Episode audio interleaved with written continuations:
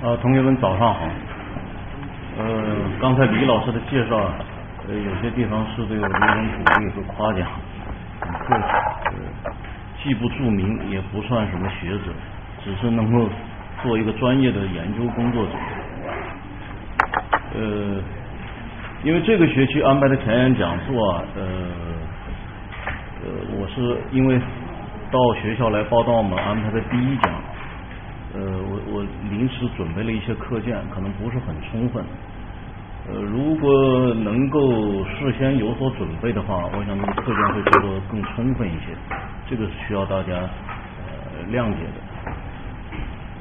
我今天讲的这个题目啊，涉及的是一九七六年到一九七八年这两年。我为什么要讲这个题目呢？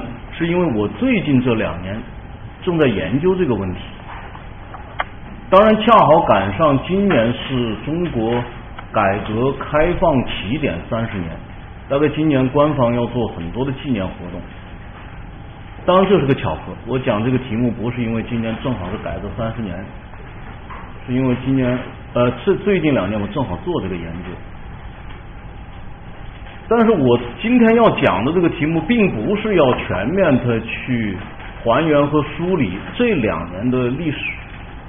而着重想从政治权力的视角来看这两年的一个权力变化，所以我的副标题叫“从华国锋主政到邓小平核心”。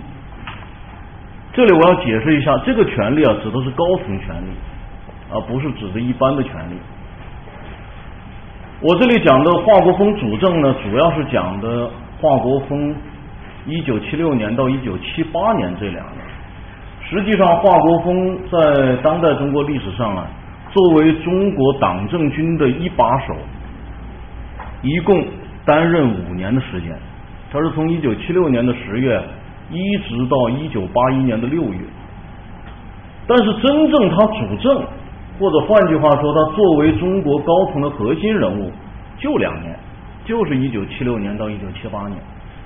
而恰好在这两年里面，中国最高层的权力发生了一个重要的变化，就是从华国锋的核心变成了邓小平的核心。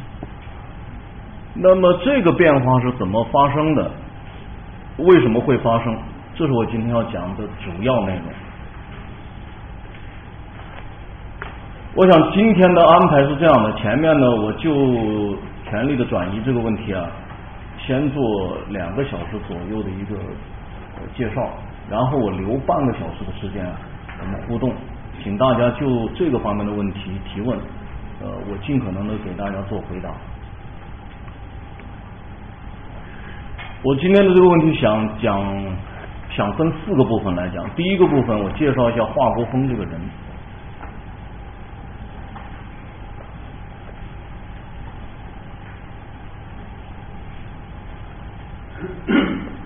我们大家都学历史的，对华国锋这个人应该说呃不陌生，但是可以肯定也不太熟悉。因此讲华国锋主政到邓小平核心啊，先得介绍华国锋这个人。我这里有张照片，这张照片应该大家不太陌生吧？这是一九七六年的十月二十四号，华国锋在天安门城楼的一幅照片。这幅照片啊。说起来有个小故事，这华国锋是第一次以中共中央主席、国务院总理和中央军委主席的身份第一次登天安门。由于是第一次当这么高的高层的领导，中国的第一把手啊，他可能心理准备不是很足，所以他上天安门城楼的时候啊，他不会挥手，他只会作揖。啊，他跟同志同同志们好，同志们好。那么新华社有一个驻中南海的记者，这个人长期在中央领导人身边摄影，这个人叫杜修贤。啊，杜就是杜甫的杜，修就是修正的修，贤就是贤人的啊，就是贤惠的贤。这个记者啊，因为长期在领导人身边摄影，非常聪明。他小声的提醒他说：“华主席，华主席，您挥挥手。”这个时候他才把手挥起来。那么这张照片就是他提醒以后挥手拍下来的照片。这华主席是第一次以中央党政军三个第一把手的身份登上天安门。我要告诉大家，这是他最后一次以这样一个身份登天安门。从此以后，他再也没有登上天安门了。这华主席啊，是一九二一年生人，跟中国共产党成立是同一年。香港有传言说华国锋是毛泽东的儿子，我不知道大家看过这个传言没有？无稽之谈。他是山西交城人，所以后来华主席上台以后啊，流传一首歌，叫《交城的山，交城的水》，啊交城颂。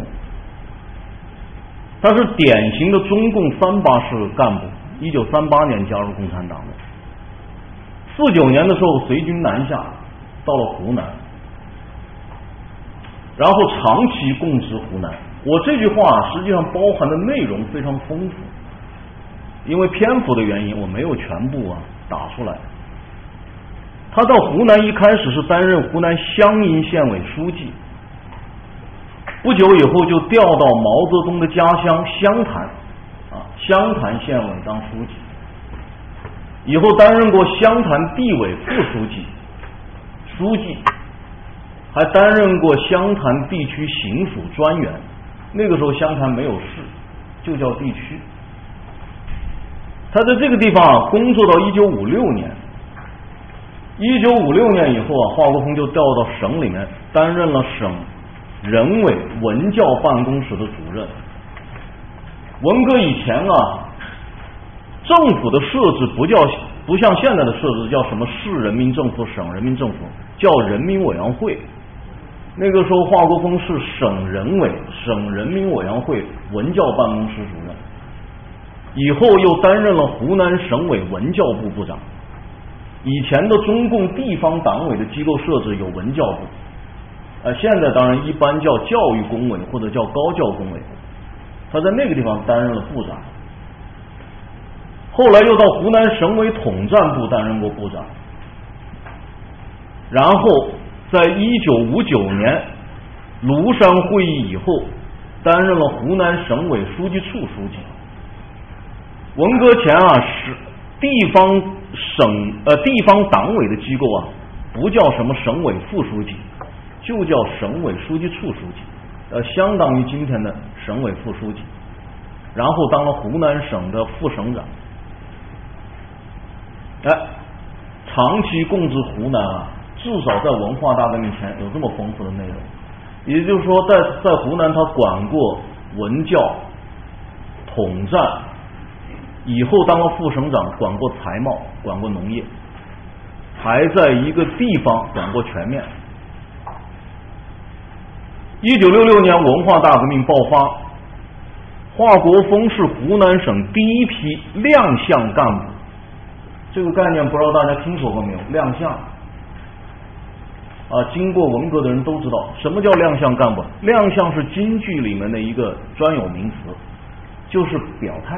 政治表态就站出来叫，凡是在文化大革命当中作为走资本主义道路的当权派，如果自己主动站出来亮相做政治表态的话，那么这个干部就被称为亮相干部，这样的干部就被造反派允许和原谅。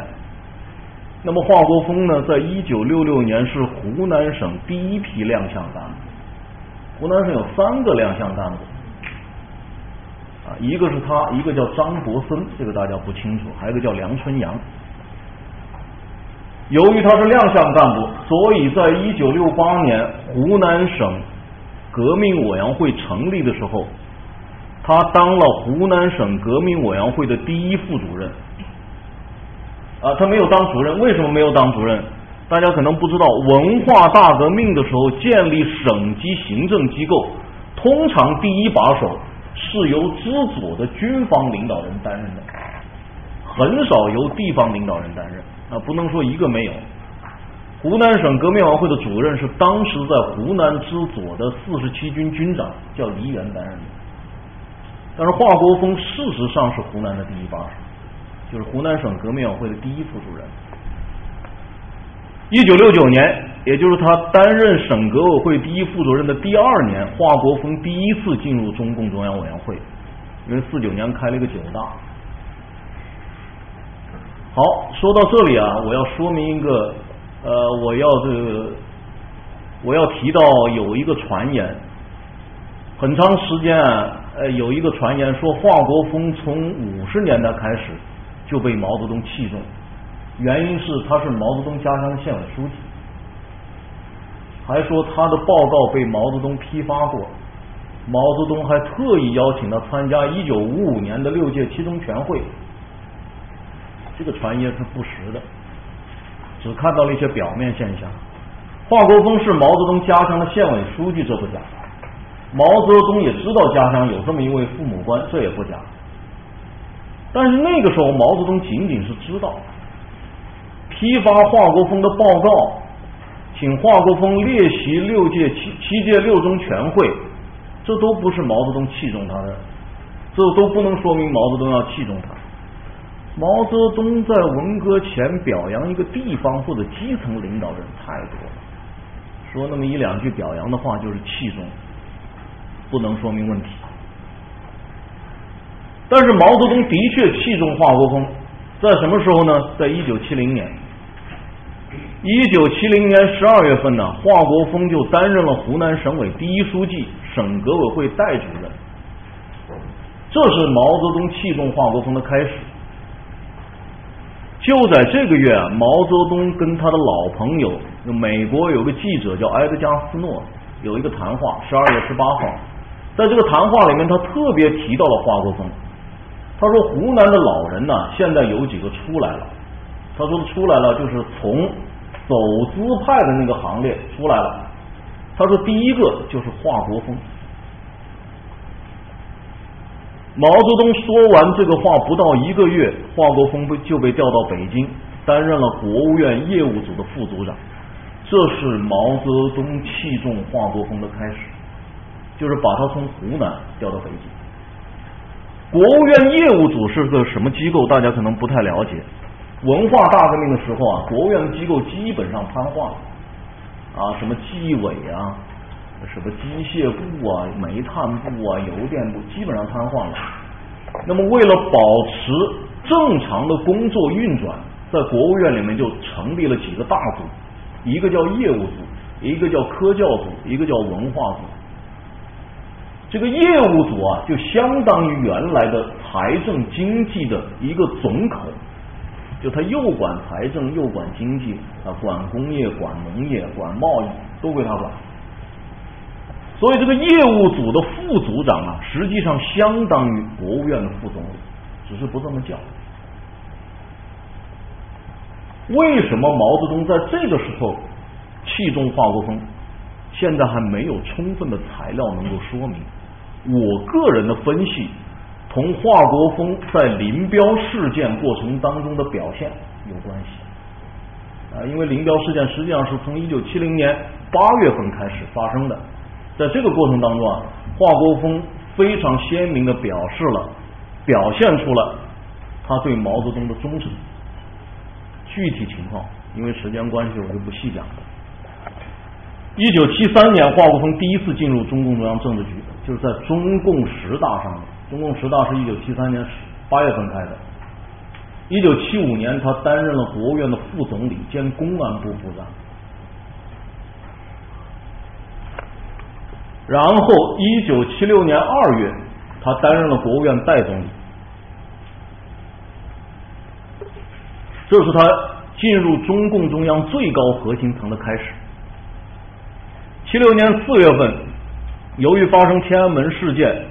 邓小平被彻底罢黜，毛泽东提议华国锋担任中央第一副主席和国务院总理。顺便说一句，在中共中央的设置上面，从来没有第一副主席这个明文规定，尽管有排序，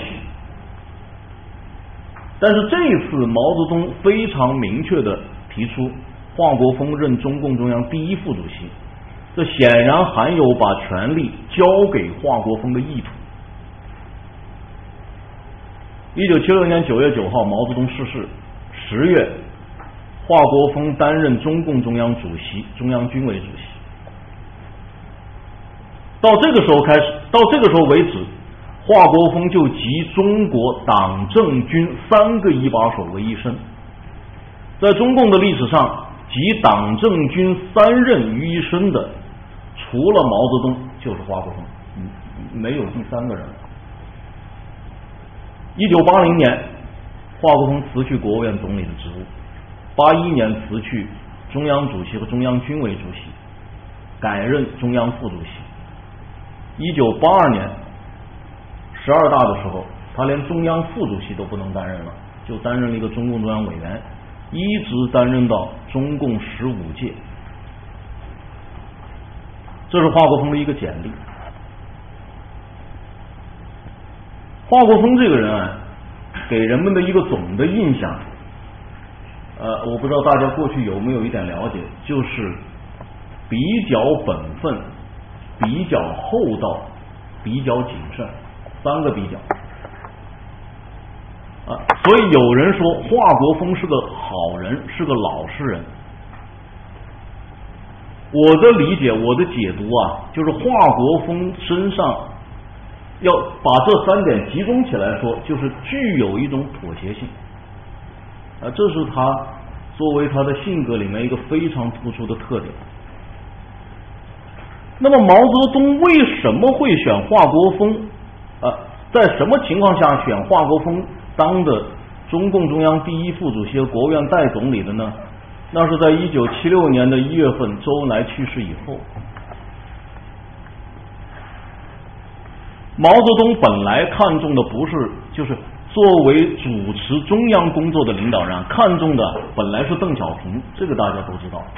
一九七五年的时候，因为周恩来病重，毛泽东就让邓小平担任了中共中央的副主席、中央军委主席和总参谋长，目的啊就是让邓小平来主持国务院和中央的工作。但是，一九七五年的邓小平整顿触及到了毛泽东文革的底线，因此毛泽东就对邓小平失望。所以，到了周恩来去世以后啊，就有一个就面临一个很严峻的问题：谁来主持中央政治局和国务院的工作？据张玉凤回忆啊，毛泽东非常挠头，因为毛泽东这一生选的接班人太多了，大家知道。选了刘，选过刘少奇，选过邓小平，这是文革中文革初期就被打倒。接着选了林彪，啊，林彪又出了九幺三事件。接着选了谁呢？大家可能不清楚，我后面要提到，不是王洪文。接着就选了季登奎，啊，这个人是在河南担任省委书记，文革的时候啊，是河南的第一个亮相干部，跟华国锋的经历非常类似。也是中共典型的三把式干部，然后季登奎不知道什么原因，毛后来又不选他了，因此他就从地方调了三个人到北京，一个就是华国锋，一个是王洪文，大家刚才说到的，还有一个是安徽当时的革命委员会主任，安徽省军区的司令员叫李德生。在这三个人里面，毛泽东在十大前最后选定的是王洪文。结果王洪文不成气候，毛泽东认为他真是没出息，尤其是到了七五年，毛泽东非常失望，所以就让邓小平出来主持中央工作。毛泽东是不是有这个意图要把权力交给邓小平？没有材料能够证明。我的看法可能没有下这个决心，但不过无论如何，七五年。是让邓小平来主持工作的，但是邓小平又最后一次让他失望，因此周恩来逝世以后啊，毛泽东就不断念叨说选谁。据毛泽东当时的机要秘书张玉凤回忆，毛泽东天天掰指头。有一次毛远新问他，呃，我说的都不是传闻啊，我说的都是百分之百的档案材料。呃，不是演绎。有一次，毛远新问他说：“主席，总理人选到底是谁？”他就让毛远新念政治局委员的名字，他一个一个掰。最后掰到华国锋说好，就是他，说还是华国锋比较好些。那么为什么他说华国锋比较好些呢？据汪东兴说，毛泽东说华国锋有三条优点。第一，说他有在县里，呃，他当过县委书记，当过地委书记，有省里工作的经验，这是第一条。又在中央工作了几年，啊，因为从一九七一年年初开始嘛。第二，说这个人忠厚少文。这少文是什么意思啊？大家可以多点解解读。可能大概就我的理解，可能就是这个人呃，不像张春桥，不像姚文元那样在意识形态上有那么过分的色彩。总的来说，理论水平也不是太高，但是他有一点，他忠厚。这是第二个优点啊，忠厚少文。第三个，不蠢不笨。还有大公无私。毛泽东对华国锋的这三条评价，我认为不算太高。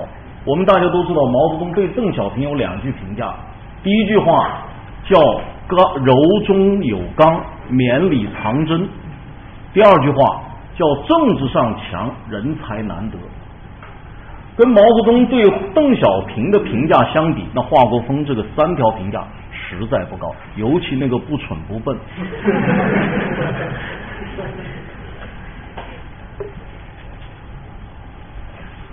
那么，一九七二年二月，按照毛泽东的提议，华国锋担任了国务院代总理。华国锋这个人为什么会选？我现在想做一点分析，这跟中共一九七五年以后的高层权力格局有关系。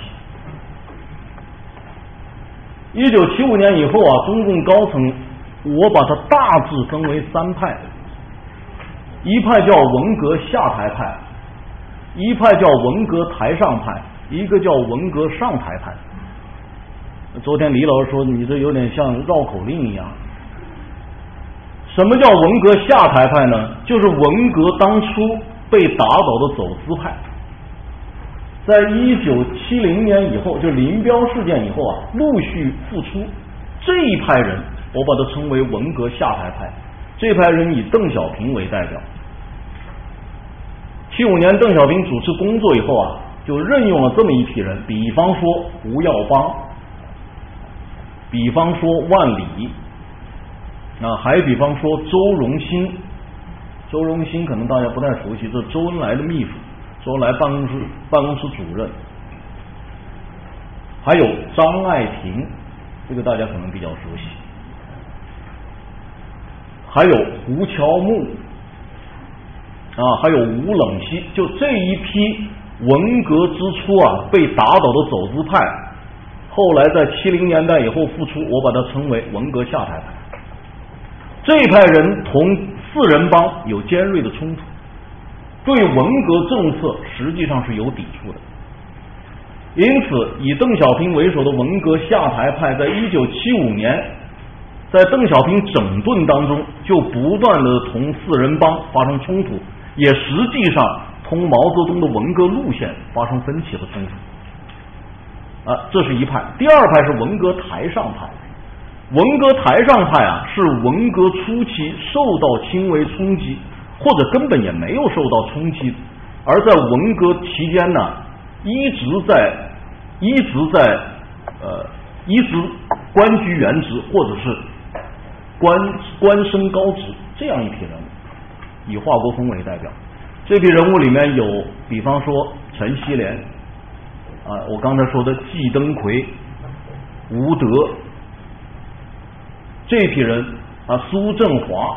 这批人都是文革台上派，这批人呢，在政治见解上啊，跟毛泽东的文革路线基本上是一致的，对文革政策没有太多抵触，但是同江青这些人有一些局域或者是分歧，因此，在一九七五年的邓小平整顿的时候，他们多少程度不同的参与了邓小平的整顿，有的参与的更深一些，有的参与的浅一些。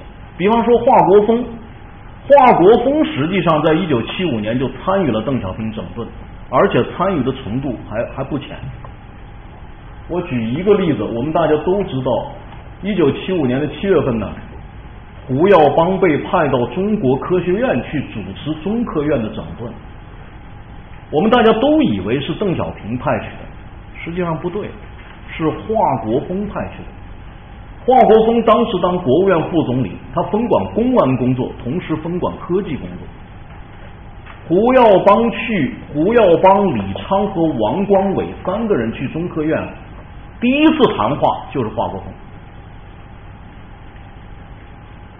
华国锋明确的表态，要求他们一去以后搞调查研究，整顿派系，因为文革当中啊，每个单位都有两派，甚至三派。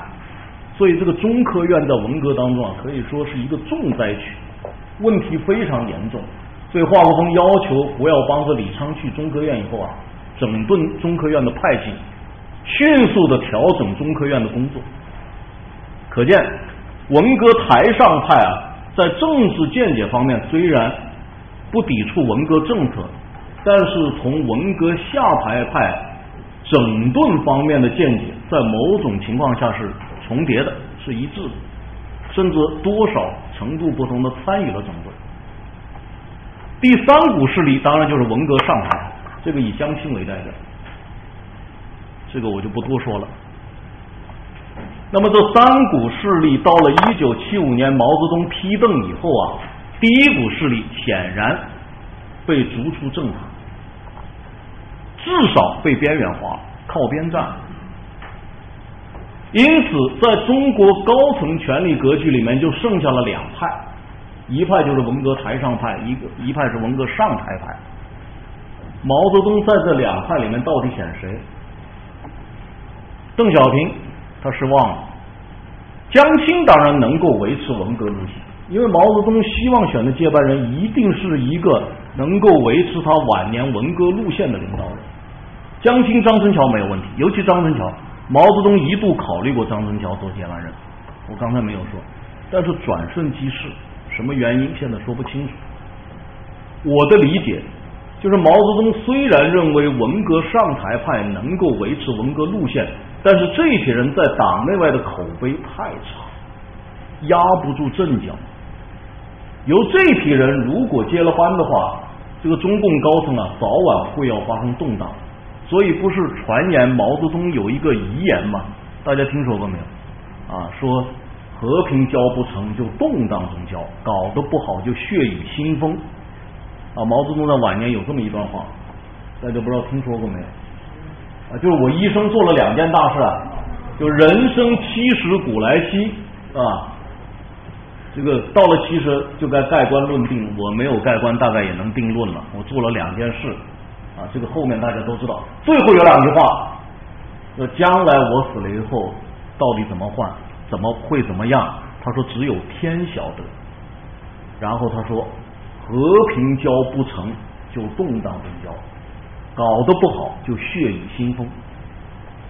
说明毛泽东不是没看到，在他去世以后，中共高层权力格局有可能会发生变动。在这种情况下，他要把权力交给江青，显然他也不放心。因此，他就要选一个既能维持文革路线，又能在党内被广泛接受的人物。所以他扒拉指头，扒拉来扒拉去，扒拉到了华国锋。华国锋果然是一个能被党内接受的人物，虽然他 忠厚少闻，但这个人我刚才讲了，他的性格里面有个最突出的特征，就富于妥协。所以啊，毛泽东让毛远新把他的这个意见传达给政治局委员的时候，几乎没有一个人反对。我说的几乎，包括像江青，江青特意打电话给张玉凤说：“你啊，转告主席，他说华国锋这个人选的好，他说这个人呢比较能听见意见，而且能听见两边的意见。”江青这个话，我想不会是作秀，一定是真心的。这说明什么呢？说明我刚才说，就是华国锋当时在党内是一个能被广泛接受的人物。尽管毛泽东对他不蠢不笨的这个评价不是太高，只有一个人非常不满，这个人就是张春桥。所以华国锋是在这种情况下进入了中共中央的核心层，实际上被毛泽东指定为他的接班人，因为毛泽东到一九七六年的时候也感觉到来来日无多。这就是华国锋从三八年参加革命一直到一九七六年的一个大致经历。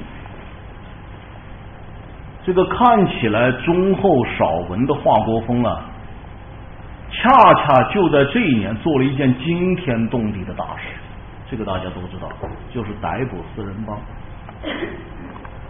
从这一点看，华国锋真是不蠢不笨。到现在为止啊。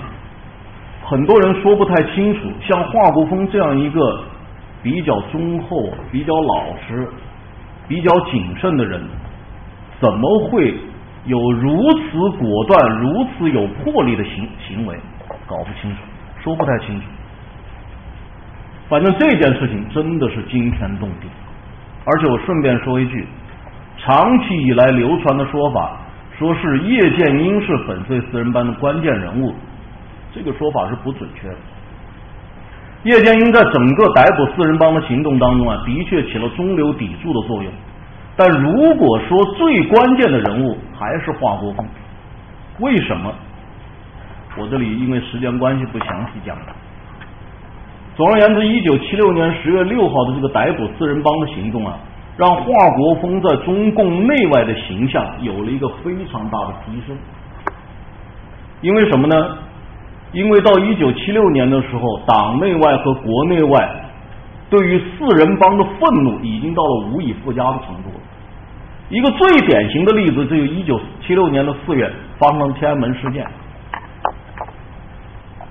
这是党内外和国内外呃和国内对于四人帮愤恨情绪的总爆发。而这样一个运动啊，后来在一九七六年四月被镇压了。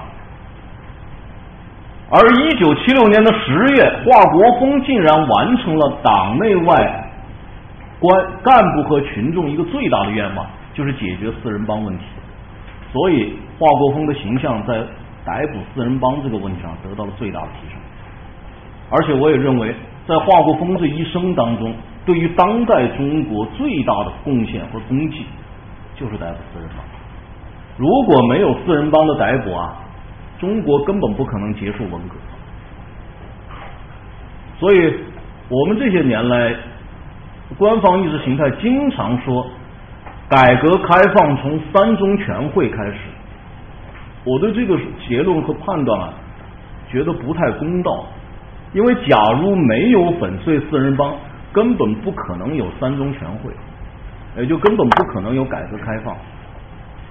在逮捕四人帮这个问题上。官方意识形态的评价是太低了，这是我要讲的第一个问题，就是介绍华国锋这个人。第二个问题，华国锋方略。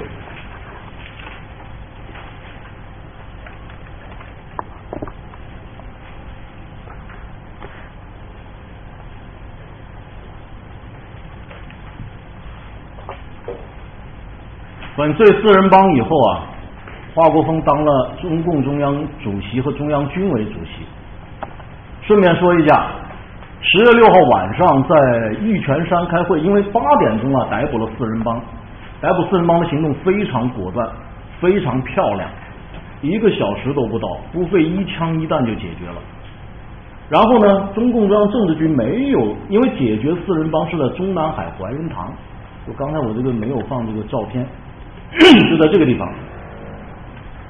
但是中央政治局啊，紧接着没有在怀仁堂开会，而是移师北京西郊有一个中央首长的疗养地，叫玉泉山，在这个地方开了一个中央政治局会议，在这个会上呢，就推举新的中共中央主席和中央军委主席。叶剑英和华国锋两个人还推了半个小时呢。叶剑英说你当，华国锋说你当。后来叶剑英当然德高望重，他说：“主席嘛，这是主席早就说了嘛，把这个中共中央第一副主席和、国务院总理的这个职务都交给你了，当然你是接班人。所以最后推迟了半个小时以后，最后是华国锋当了中央主席和中央军委主席。那么一九七六年粉碎四人帮以后，华国锋所面临的局面，应该说非常严峻啊，不是我们想象的说，好像万众一片欢腾啊，形势大好。他面临什么样的局面呢？第一个当然是经济。一九七六年啊，中国的经济是一九六六年以来第三个负增长年。第一个负增长年是一九六七年，第二个负增长年是一九七四年，第三个负增长年是一九七六年。整个国内生产总值一九七六年下降了一点六个百分点。人均国内生产总值下降了三点一个百分点，而最严重的问题是什么呢？最严重的问题是粮食、油料、棉花、猪牛羊肉，在一九七六年的人均产量全都下降，全都比一九七五年下降。一九七五年本来就不高，与这个相联系。粮食、油料、棉花和猪牛羊肉的消费量，人均消费量也下降。另外，一九七六年的重工业生产，特别是原材料工业的生产严重下滑，尤其是原材料，尤其是煤炭燃料，还有就是铁路运输严重的下滑。所以，一九七六年。粉碎四人帮以后，华国锋所面对的一个经济局面非常严峻。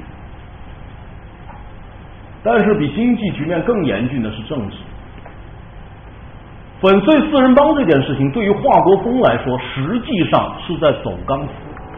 我们知道钢丝一定要保持平衡，搞得不好就会掉下来。而华国锋在毛泽东去世以后，可以说尸骨未寒，就逮捕了毛泽东的遗孀。和毛泽东发动文革最亲近的几个人物，你想他是不是在走走钢丝？马上就引起海内外的舆论，国外就有舆论，粉碎刚刚粉碎完四四人帮，日本的共同社啊，美国的合众社就发表评论。说华国锋正在有步骤的在政府机构实行非毛化，而海外更多的左翼派别和左翼政治力量啊，就在攻击中国的粉碎四人帮。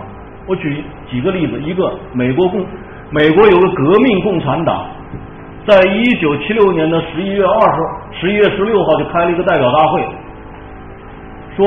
华国锋实际上是在搞非毛化，是在修正毛泽东的路线和政策。英国、意大利、西德，那更不要说阿尔巴尼亚了，都在攻击华国锋。法国有个法中有些主席叫贝特兰，我们搞国际关系的有可能知道这个人。这个人实际上是个非常友好的侵华人士。当他知道华国锋粉碎四人帮的时候啊，他表示辞去法中有些主席。他说：“我老子不干了。”非常这个对于华国锋粉碎四人帮的这件事情啊，非常不理解，非常不满意。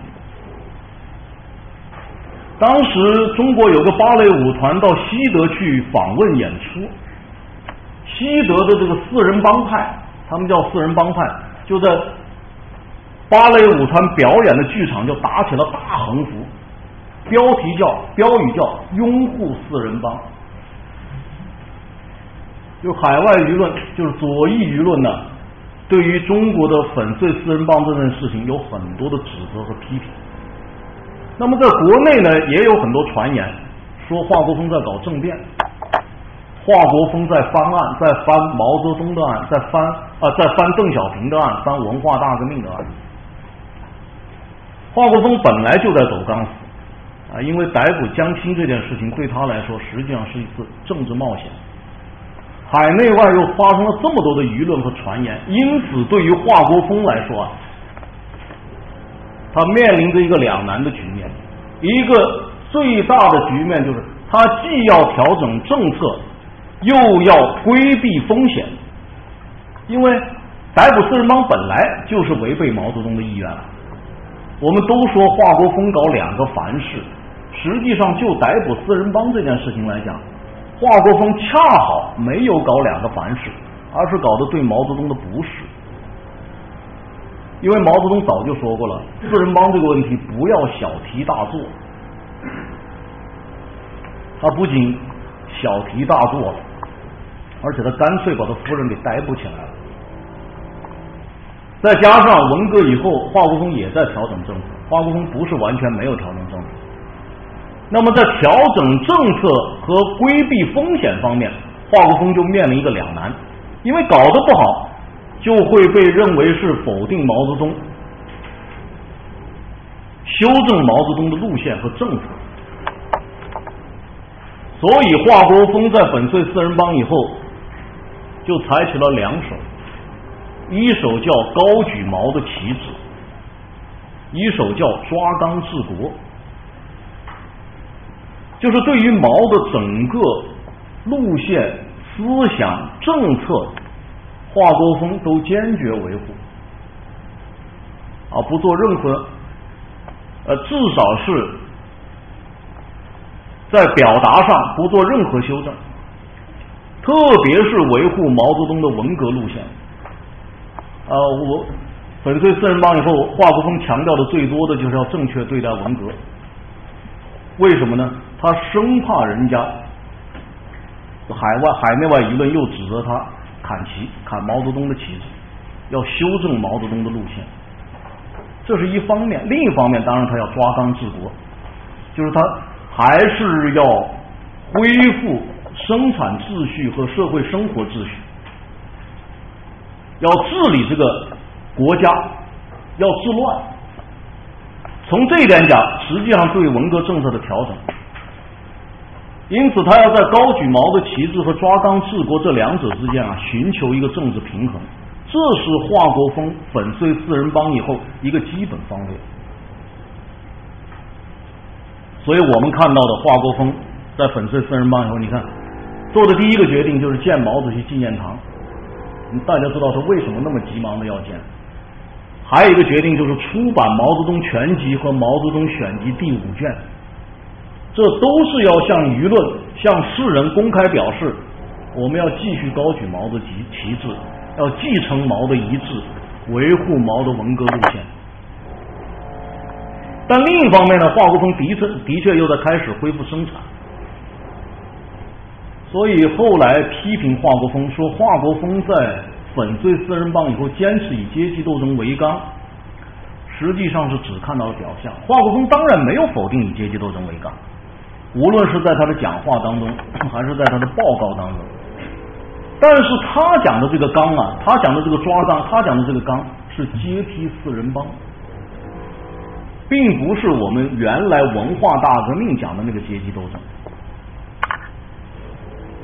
更重要的，华国锋上台以后，粉碎四人帮，粉碎四人帮以后啊，实际上是在恢复生产秩序和生活秩序，调整经济。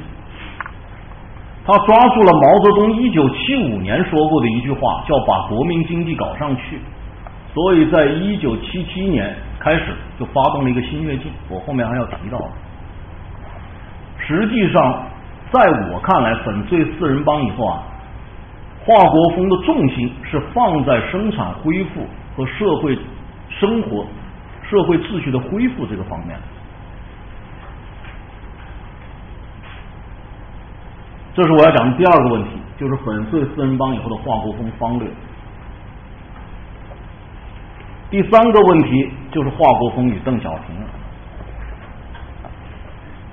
我们前面已经交代了华华国锋的方略，下面我们再来看。那么，华国锋在这个过程当中跟邓小平的关系，因为我们今天这个题目讲的就是权力的转移嘛。华国锋和邓小平啊，实际上过去在历史上没有渊源，两回事。他们两个人真正有点共事关系是一九七五年，我刚才讲过了，就一九七五年，邓小平不是搞整顿吗？在邓小平搞整顿的时候，华国锋是参与了邓小平整顿，配合了邓小平的工作，这算是有一点关系。如果说还有什么关系呢？就是一九七六年四月份，华国锋主持中共中央政治局会议。撤销邓小做出了撤销邓小平党内外一切职务留党察看的决议，这是又是一个关系。这个会议是邓是华国锋主持的，当然这个意思是毛泽东的意思。我刚才前面已经说了，因为毛泽东对邓小平已经彻底失望了，所以要罢黜邓小平。但是这个会议通过邓小平的这个决定的会议是华国锋主持。在粉碎四人帮之前，华国锋跟邓小平就这么两个关系，没有太多的历史渊源。但应该说啊，这两个人在仅有的工作合作共共事过共事过程当中啊，合作还算愉快。至于邓小平对华国锋主持会议撤销他职务有什么想法，我不知道，大概不会太高兴就是了。粉碎四人帮这件事情。让邓小平对华国锋有了很很大的好感，这不是我说的，这是邓小平在一封信中说的。他这封信啊，有一句这样的话，他说在政治思想上，国锋同志是最适合的毛主席的接班人。就年龄说，可以使无产阶级领导的稳定性至少可以保证十五年或二十年之久。这对全党全军和全国人民来说是何等重要啊！顺便说一下，邓小平说可以保证十五年、二十年，事实上他没让华国锋做五年，他就把他搞下来了。这是一九七六年粉碎四人帮以后的第五天，邓小平给华国锋和中央写这封信，是他自发写的。应该说，邓小平在这里表达的是他由衷的意思，没有人逼他，也没有人给他交代。这个信说明什么呢？说明邓小平对华国锋在这个时候的看法或者印象有了一个很很大的提升。啊，以前他怎么看我们也不太知道，但至少这个时候他对华国锋的印象和感觉是非常好的，要不然他也不会说这样的话。甚至我都认为。有点过头说的。那么华国锋对邓小平呢？我这里要纠正长期以来一个非常严重实实的说法，说粉碎四人帮以后，华国锋阻挠邓小平复出。就邓小平啊，在粉碎四人帮以后，党内高层有很多人希望他重新出山，但是华国锋压住了。叫阻挠邓小平第二次复出，这个说法是完全违背历史事实。为什么呢？我要告诉大家，粉碎四人帮以后，第一个提议华呃第一个提议恢复邓小平工作的就是华国锋。在粉碎四人帮以后不久，就是当月，华国锋在中央政治局会议上明确宣布了三条。第一条就是请邓小平出来工作，第二条要在中央的会议上堂堂正正的出来，第三条要为他出来做好群众的工作，要做好说明说服。呃，因为邓小平不是叫做右倾翻案风的总头目吗？现在要让他出来怎么办呢？就要跟群众做好交代，打招呼。这是粉碎四人帮以后，就是当月，华国锋就在政治局会议上宣布，是他第一个宣布，是他第一次提出。就在这次会议以后不久，受华国锋的委托，李先念、陈锡联和吴德三个人，三个人都是中央政治局委员，亲自到北京西山去看了邓小平，向邓小平明确的转达了。中央政治局准备请他出来工作的意图，你看，这又一次表明，华国锋没不仅没有阻挠，反而为邓小平出来重新复出，开始做工作和准备。邓小平的待遇马上就有改善。邓小平因为在一九七六年已经被作为右倾方案中的总头目啊，中国的纳吉给打下去了。那个时候他身体很不好。一九七六年的十十二月十号，邓小平因为当时患前列腺炎要动手术，就住进了中国人民解放军总医院，就是三零幺医院。住三零幺医院以后，为邓小平做手术的这个大夫叫吴阶平。整个手术的方案是华国锋亲自批准，而且在他住院以后。华国锋就决定恢复邓小平看中央文件的权利。呃，原来邓小平没有看，因为在反在这个反批邓反右倾翻风的时候啊，邓小平已经根本看不到中央文件了。尤其是像中央政治局常委能看到的文件，邓小平根本看不到。那么粉碎四人帮以后，华国锋明确决定恢复他看文件的权利，而且特意嘱咐由叶剑英办公室的主任叫王守江。负责给他传送文件。那么，在邓小平做手术之前，华国锋、叶剑英、李先念、汪东兴四个人特意把邓小平接到玉泉山，四个人当面向邓小平通报粉碎四人帮的整个经过。这个举动，我认为非同一般。这四个人里面，两个是中常委，因为那个时候只有两个常委。我刚才说了，一个是汪东，一个是华国锋，一个是叶剑英，两个政治局委员，一个李先念，一个汪东兴，四个人同时向邓小平面陈粉碎四人帮的经过。这个举动，你想能一般吗？呃，通常我们讲给他看看文件不就完了吗？或者非要面陈的话，有一个人向他通报不就完了吗？不是四个人同时面陈，这个举动更进一步的证明啊，华国锋就是准备请邓小平重新出来。果然，一九七七年的三月十四号，华国锋在中共中央工作会议的讲话就明确宣布，就在中央高层，啊不是中央政治局这个层面了，而是在中央党政军。省军级领导人的会上明确宣布让邓小平出来。啊，他说了一段很长的话，啊，我可以念一下。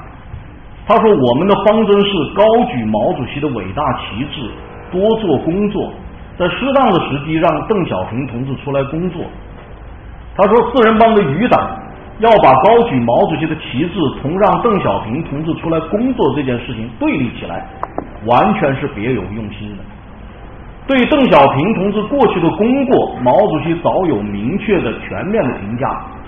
一九七三年，邓小平同志重新工作后是有成绩的，也犯有错误。现在经过五个多月揭批四人帮的斗争和多方面的工作，解决邓小平同志的问题条件逐步成熟。中央政治局的意见是，经过党的十届三中全会和党的第十一次代表大会。正式做出决定，让邓小平同志出来工作，这样比较适当，在党中央领导下发挥邓小平同志的长处，对党的事业有利。问题正在解决，要做到瓜熟蒂落、水到渠成。这就是华国瓜熟蒂落、水到渠成啊！就是粉碎四人帮以后，华国锋对邓小平复出一个考虑的总的思路。就是不是不让邓小平出来，而是要为邓小平付出准备条件，而这个时候条件已经成熟了，瓜已经熟了，啊，水也到了，这渠也成了。这次谈话以后一个多月，一九七七年的五月三号，中共中央正式发出文件，转发邓小平的两封信。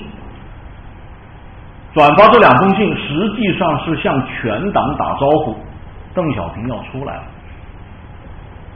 紧接着七月份，七月十六号到二十一号，中共召开十届三中全会，在这次全会上恢复邓小平所有的被撤销的职务。撤销了多少职务呢？中共中央主席、中共中呃副主席、中共中央常委、中央军委副主席、总参谋长、国务院副总理五个职务全部恢复。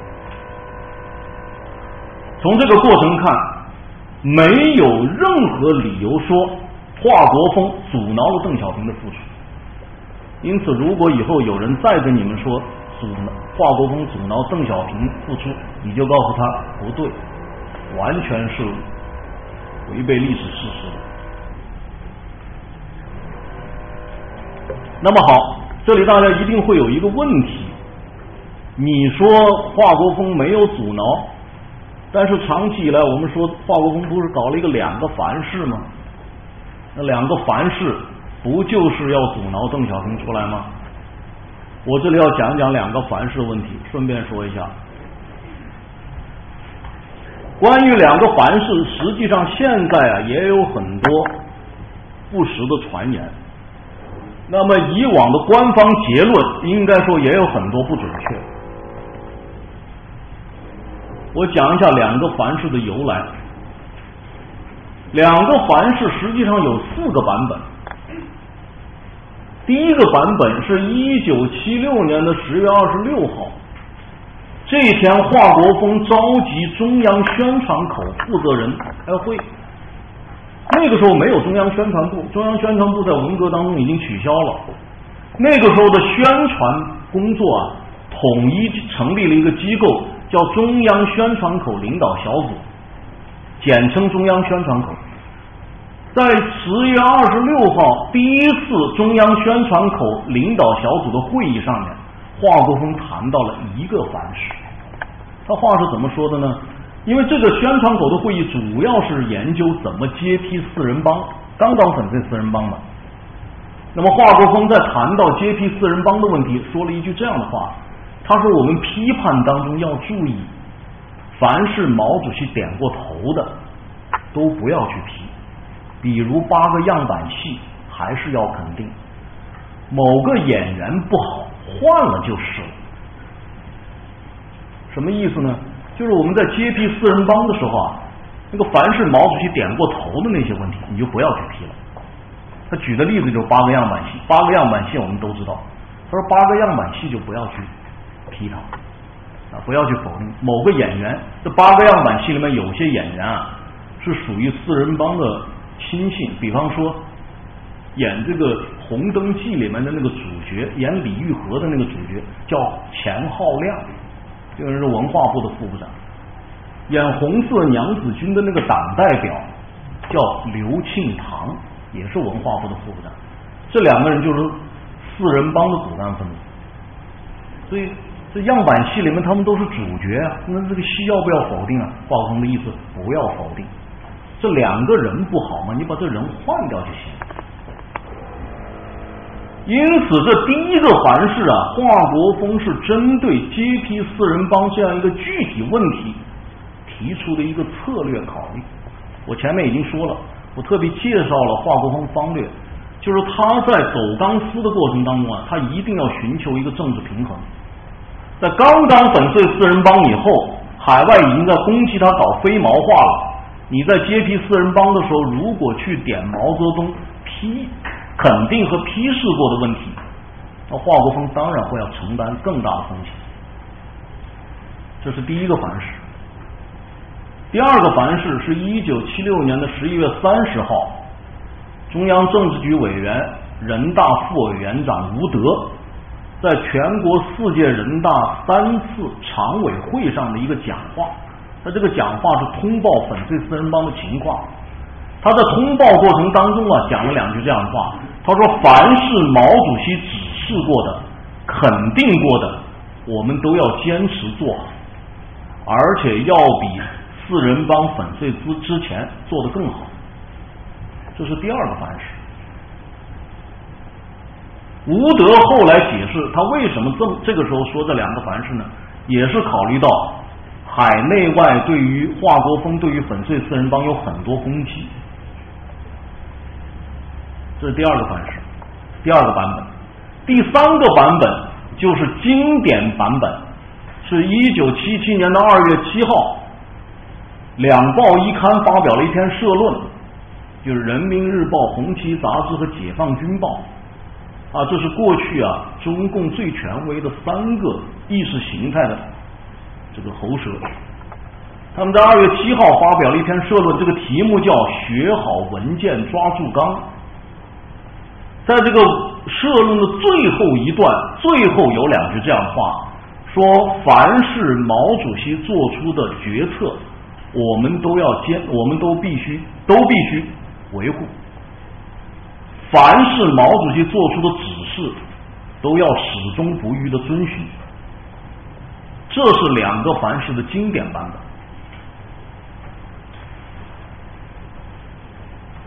第四个版本就是我刚才提到的，一九七七年三月十四号，华国锋在中共中央工作会议上的讲话。在这个讲话的最后，他说了这么两句话：他说，凡是毛主席做出的决策，我们都必须维护；凡是损害毛主席形象的言行，我们都必须制止。注意啊，他这两个凡是啊，跟那个经典版本的两个凡是有半句话是不一样的。他是讲的凡是损害毛主席形象的言行，我们都必须制止。好，我们从这四个版本看，实际上第一个版本，我说华国锋针对的是具体问题。根本不是把两个凡是作为一个政治棍子，更没有要通过两个凡是来阻挠邓小平，因为这两个凡是啊，最早是被认定是针对邓小平的付出提出来的。我一我前面已经说了，这这邓小平的付出本来就是华国锋的意思，没有任何理由认为是华国锋阻挠了邓小平。同样，华国锋也绝对不是用两个凡是去阻挠邓小平，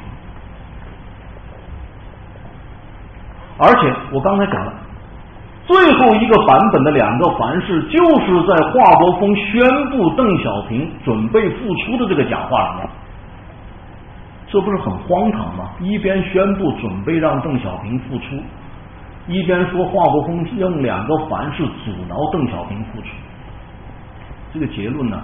完全是矛盾，所以这两个凡是啊，不是华国锋针对邓小平复出提出来的，意图也不在这。那么意图在什么地方呢？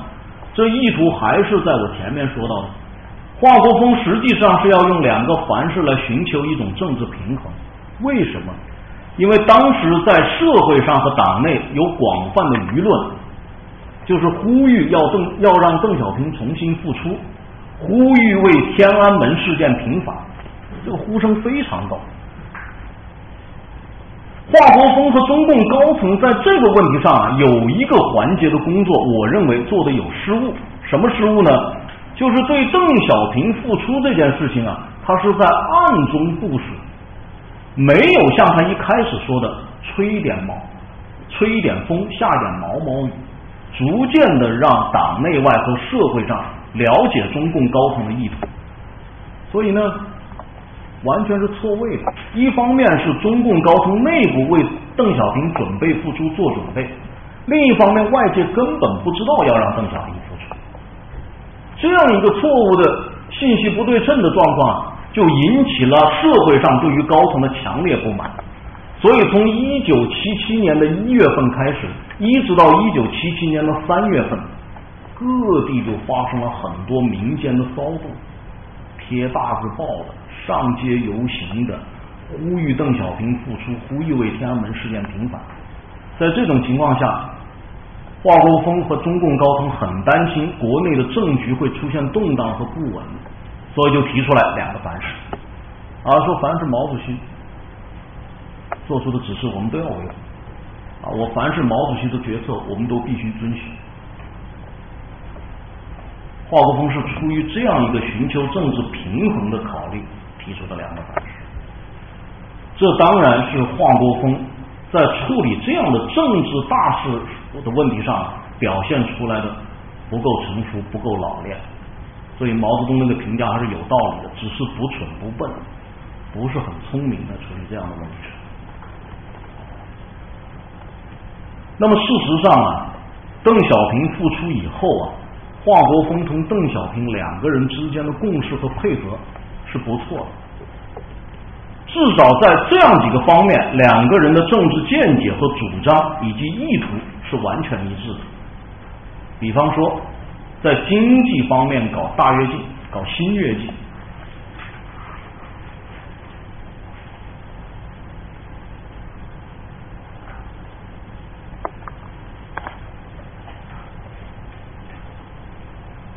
我们都，我刚才已经讲了。粉碎四人帮以后，华国锋面临的最严峻的局面之一就是经济局面。就中国的经济啊，到一九七六年的时候严重下滑。啊，在这种情况下，华国锋希望尽快的能够恢复经济，不仅恢复经济，而且迅速的提升经济。所以他就搞了一个新跃进。这个问题也是后来多次遭到诟病的。说华国锋搞了一个新跃进，这个我们暂时不评论它，我们只说他的意图。那么华国锋在这个时候搞新跃进，邓小平是完全赞同，而且邓小平有的时候啊，比华国锋所强调的速度还要高。这里面有一个原因，就是周恩来在一九七五年的四届人大一次会议上已经明确宣布了。中国要在二十世纪末，在工业、农业、国防和科学技术四个方面实现现代化，达到和西接近世界先进水平。到一九七六年的时候，离这样一个目标只剩下二十四年了，而且一九七六年马上就要已经过去了。所以，对于华国锋来说，对于中共高层来说非常紧迫。本来经济就面临恢复。而四个现代化的目标只剩下二十三年的时间了，所以中共高层包括华国锋、邓小平在内就强调速度，所以在一九七七年开始就搞了个新跃进，在这个问题上华邓是一致。第二个呢，在引进国外设备、技术、资金方面，华邓是完全一致。这一点啊，我要特别说明一下，华国锋在。引进国外设备、技术、资金方面，应该说对于当代中国有很大的贡献。我们后来说改革开放从三中全会开始，从来不提三中全会以前的对外引进，我认为也是不合事实的，也是不公道的。我甚至认为，至少就开放来说，不是。一九七八年的十一届三中全会，而是一九七七年从华国锋时代就开始。为什么这样呢？因为我们都知道，一九七六年中国的经济非常困难，财政非常紧张。华国锋也知道，完全靠自己的力量恢复经济来实现四化根本不可能。怎么办？这个时候，华国锋倒是有一种眼界，他希望借助国外的力量来帮助中国搞建设。一九七三年啊，中国曾经有一个对外引进设备和技术四十三亿美元的方案，简称叫“四三方案”。华国锋啊接掌政权以后，把这个方案放大到六十五亿，他觉得要更进一步的扩大资金和设备技术的引进力度，所以从一九七七年的。四月份一直到一九七七年底，华国锋反复强调的就是扩大引进，而邓小平在七七年七月份出来了以后，完全赞同华国锋这个思路，跟邓小平在新跃进问题上赞同华国锋一样，邓小平在对外引进的问题上，同样比华国锋啊更积极。我不是说原来是四十三个亿的方案吗？华国锋提出扩大到六十五亿，邓小平恢复工作以后，又提出要进一步扩大，扩大到一百个亿。到了七月份就到了八月份就扩大到一百个亿。到了十月份的时候，邓小平又进一步提出来还要扩大，扩大到一百五十个亿。所以到了一九七七年的十一月份，国家纪委啊向中央政治局提出的那个汇报提纲的时候，那个方案已经达到一百五十个亿了。七八年的三月份，政治局讨论国家纪委的方案，认为这一百五十个亿的规模还不够。第一个就是邓小平认为不够，他说还是还要更更加进一步扩大，扩大到两百个亿。到一九七八年九十月间，最后这个规模扩大到多少呢？八百亿。因此，对外引进这个问题上，华国锋和邓小平没有任何分歧，相反，两个人是有非常相同或者接近的主张和共识的。还有一点，华国锋说他眼界啊，不仅是引进。资金、设备和技术，他还派人出去啊，了解西方和国内的经验啊，和社会主义阵营的经验。我就举一个例子：一九七八年，华国锋亲自提议派了两个代表团出访，一个是出访西欧五国，一个是出访社会主义阵营的两个国家，一个是南斯拉夫，一个是罗马尼亚。西欧五国这个代表团是由古牧副总理率领的，啊，访问西欧五国。因为当时啊，世界经济啊，尤其是西方经济，也面临着一次危机，面临着一次产业结构的大调整，资金、设备、技术都过剩，急于寻找啊其他的市市场，而中国是一个最好的市场。所以，古牧这个代表率率领的中国政府代表团到西欧五国啊。古牧后来回忆回回忆说，他说他非常意外，西欧五国的政府是以迎接国家元首的规格来迎接古墓。比方说，在法国，一下飞机舷梯是铺的红地毯，这是迎接国家元首的规格。他只是一个副总理啊，他连总理都不是，何况总理也难说是国家元首在中国，所以。他人家为什么以这个规格迎接他？原因就在于非常希望寻找中国这个新的投资市场，而中国这个政府代表团出国为什么？华国锋说，一方面当然是跟西欧接洽，能够打通引进这样一个渠道；另外一方面，了解西方，考察西方，看西方的现代化到底是什么什么样子。这个考察给中国政府代表团极大震动，因为我们多年来宣传的是敌人一天天烂下去，我们一天天好起来。我们多年宣传的是三分之二的人还生活在水深火热之中，结果这一出去考察才感觉到，我们才生活在水深火热。整个西方的这个现代化。包括企业的管理，给这个政府代表团极大的震动。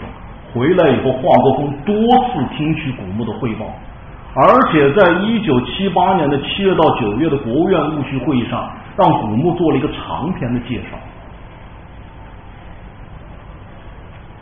这个是华国锋的研究。另外就是派李一芒为团长，余光远和乔石为副团长的。党的工作者代表团访问南斯拉夫和罗马尼亚，就是看社会主义国家的经济。哎，当然，社会主义国家的经济还是不如资本主义国家的经济，但是比中国这个社会主义国家的经济还是要好得多，也学到了很多经验。啊，这次访问南斯拉夫和罗马尼亚就搞清楚了，人家南斯拉夫不是修正主义，也是在国务院务虚会议上。做了一个长篇的介绍，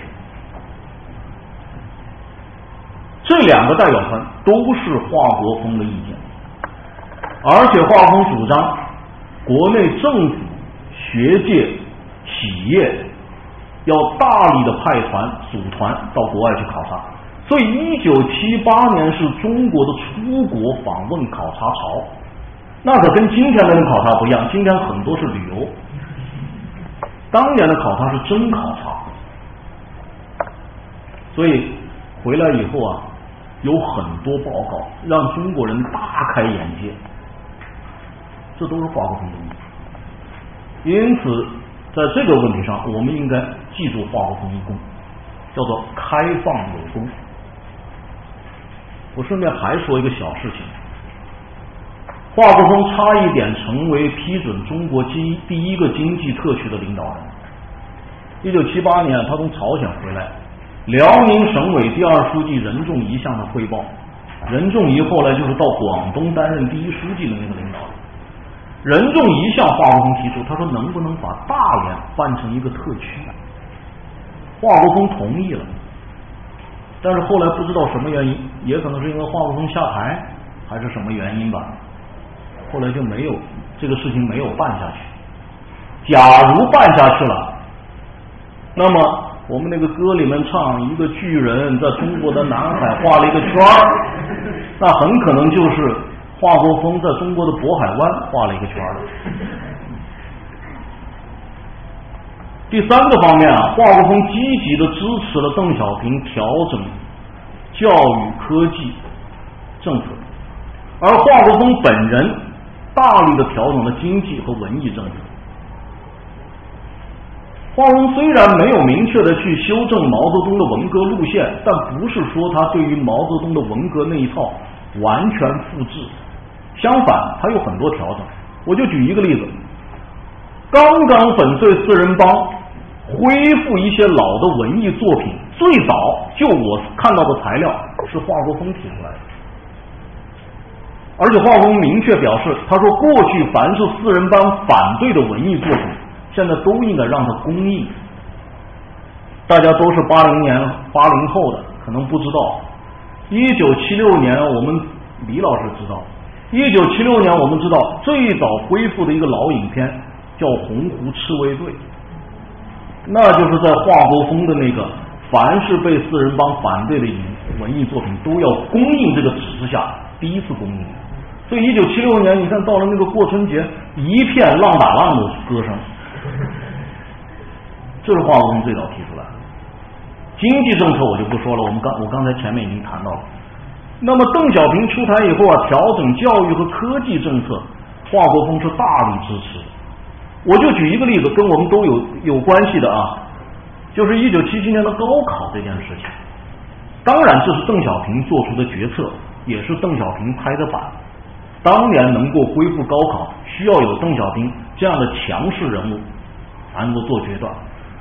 但是，毕竟华这个邓小平只是中共中央副主席，最后这件事情还是要中常委做出决策，而这个决策是华国锋积极支持。你想当年把印毛泽东选集第五卷的那个纸用来印高考试卷，这要在文革当中这还得了啊？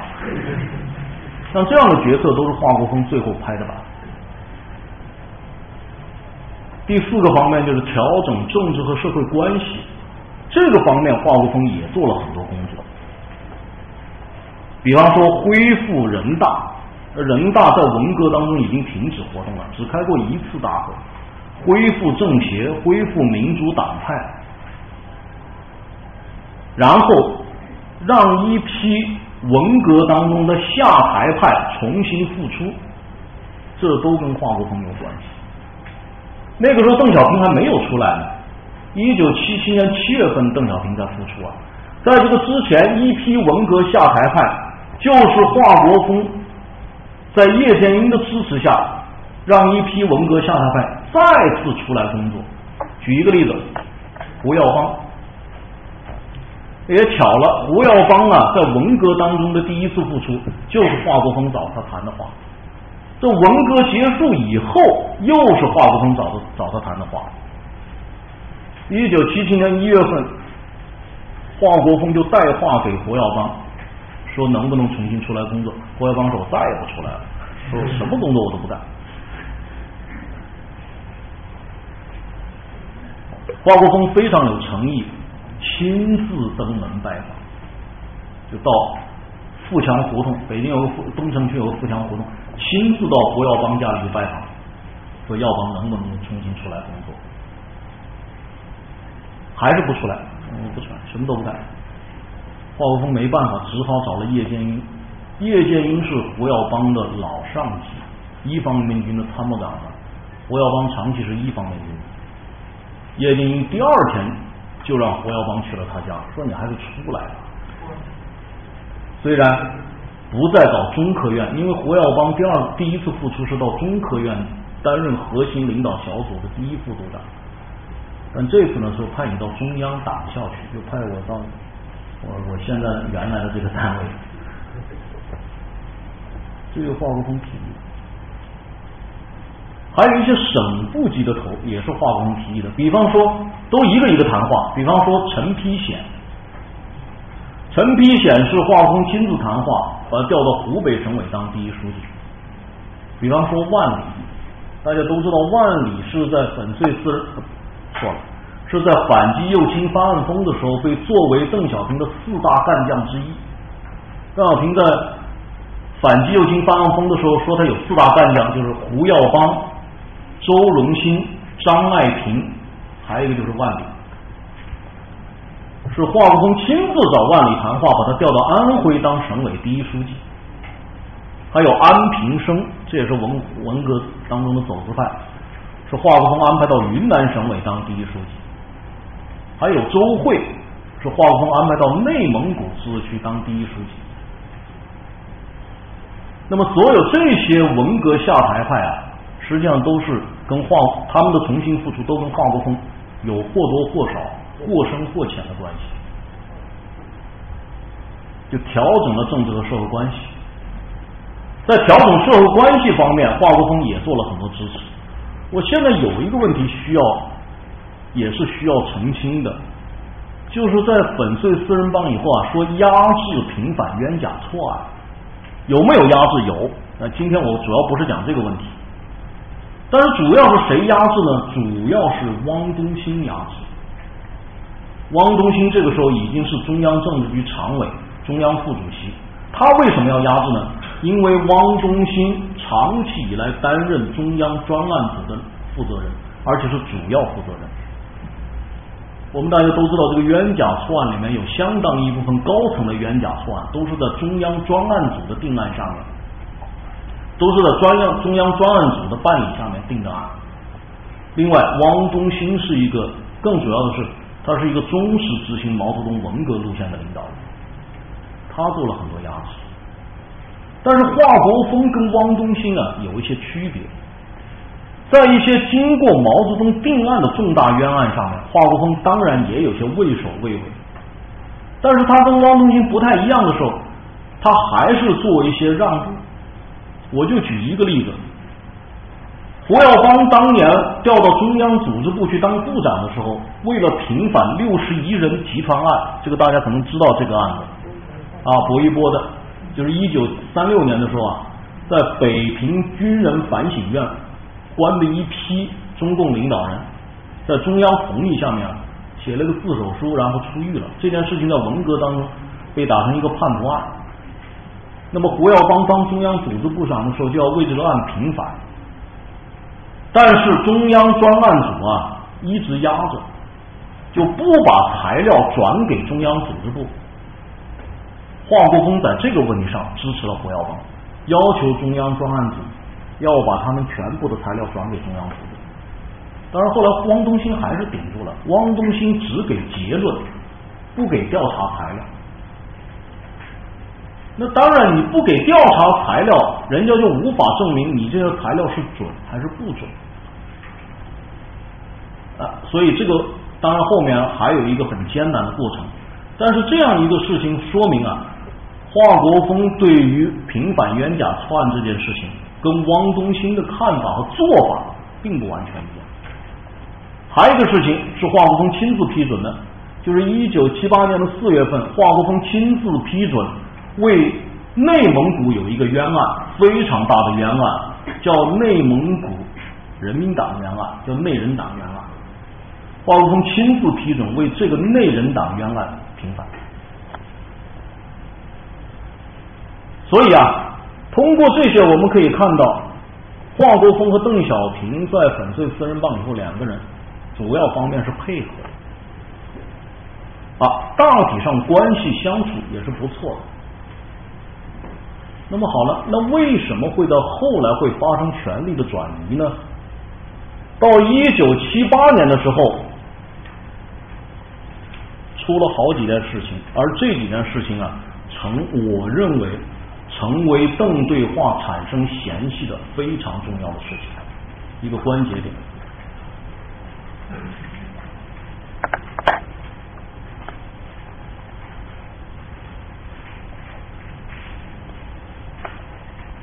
一九七八年呢，发生了三件事情。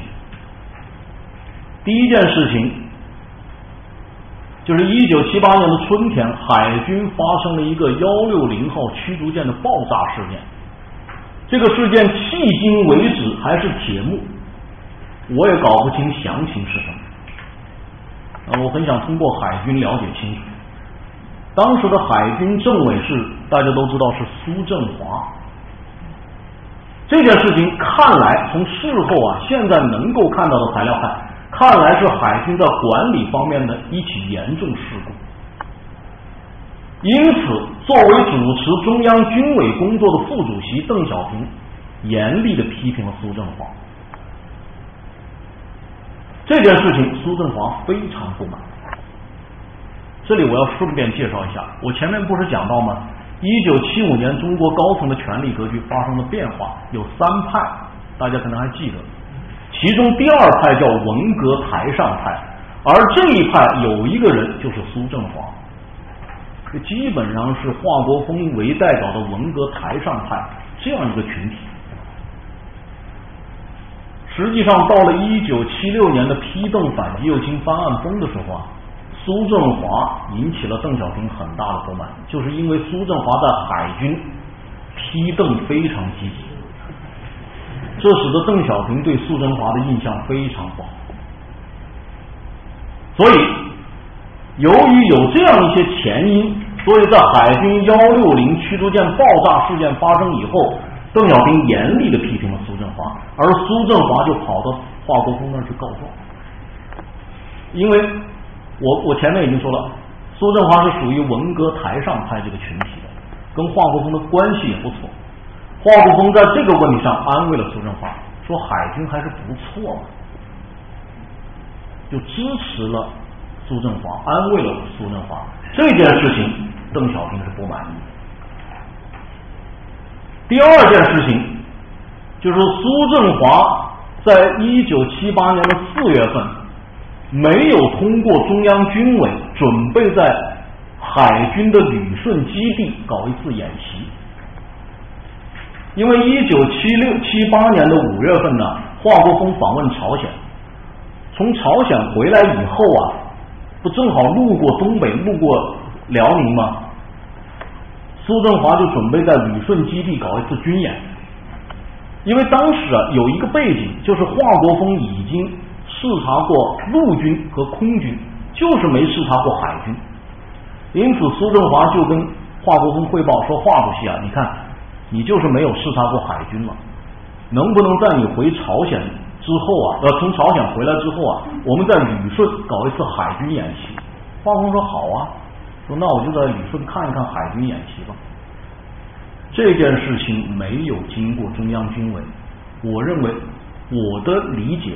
苏振华是有意回避了中央军委。苏振华当然不讲规矩，这样一个大事，毛泽东在世的时候调一个连都要经过毛泽东调防啊！现在你这么大一个海军演习，中央军委两个副主席不知道，一个叶剑英，一个邓小平，中央军委秘书长不知道，罗瑞卿不知道，所以这个问题上，苏振华是不太讲规矩。但苏振华，我认为是有意的。但是这件事情在布置的时候，就引起了海军方面有关人士的警惕。有一个海军副司令叫杨国宇，木易杨，国家的国，宇宙的宇，他就问苏振华说：“这个事情军委知不知道？”苏振华说：“不知道，也不用告诉他。”杨国宇留了个心眼，觉得这么大的事情，军委要不知道，这怪罪下来是苏政委兜着还是我兜着？他就秘密的报告给了罗瑞卿。罗瑞卿一听，觉得事态非常严重，这么大一个海军演习，竟然军委不知道，立刻报告了邓小平。邓小平震怒，这还得了？这里面就有一个权力问题。因为华国锋虽然身挂中央军委主席，但实际上这个人是没有军权的。而叶剑英啊是不主持工作的。我顺便说一下，叶剑英这个人有个特点，不抓权啊。当然，关于叶剑英，有时间我们以后再去分析他。所以，中央军委主持日常工作的领导人、副主席就是邓小平。而在这样一个军演的问题上，邓小平感到。他连这个权利都没有，这么大的演习他都不知道，就立刻下令，立刻停止旅顺基地的军演。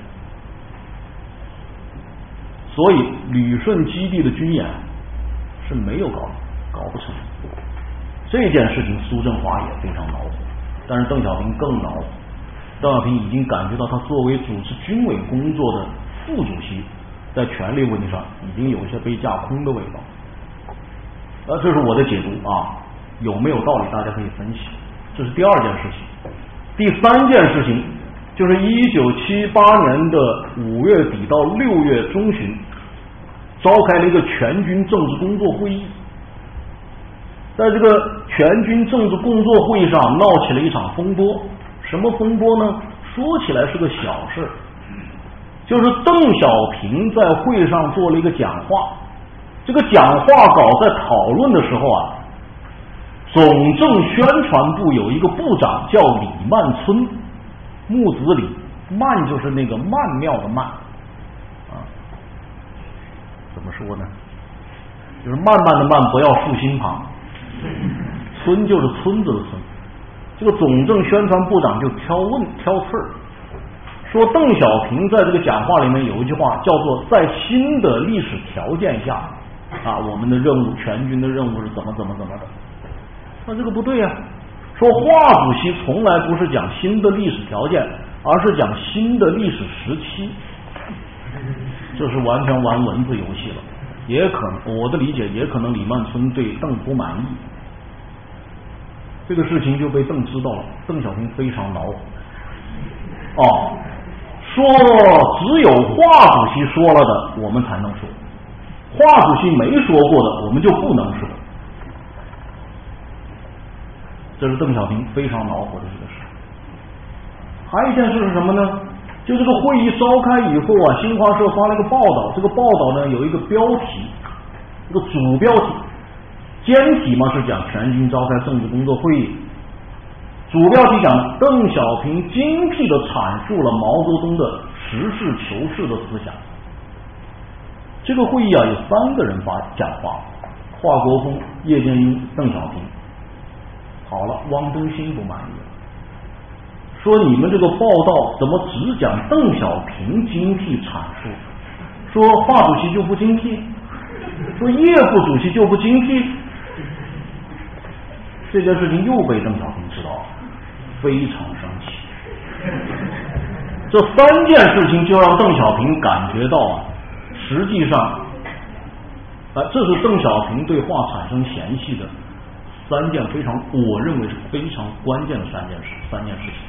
其实跟华国锋呢，应该说也没有太多直接关系，但是由此就产生了一个嫌隙。而这个嫌隙一个最根本的原因，还是从前面那个权力格局来的，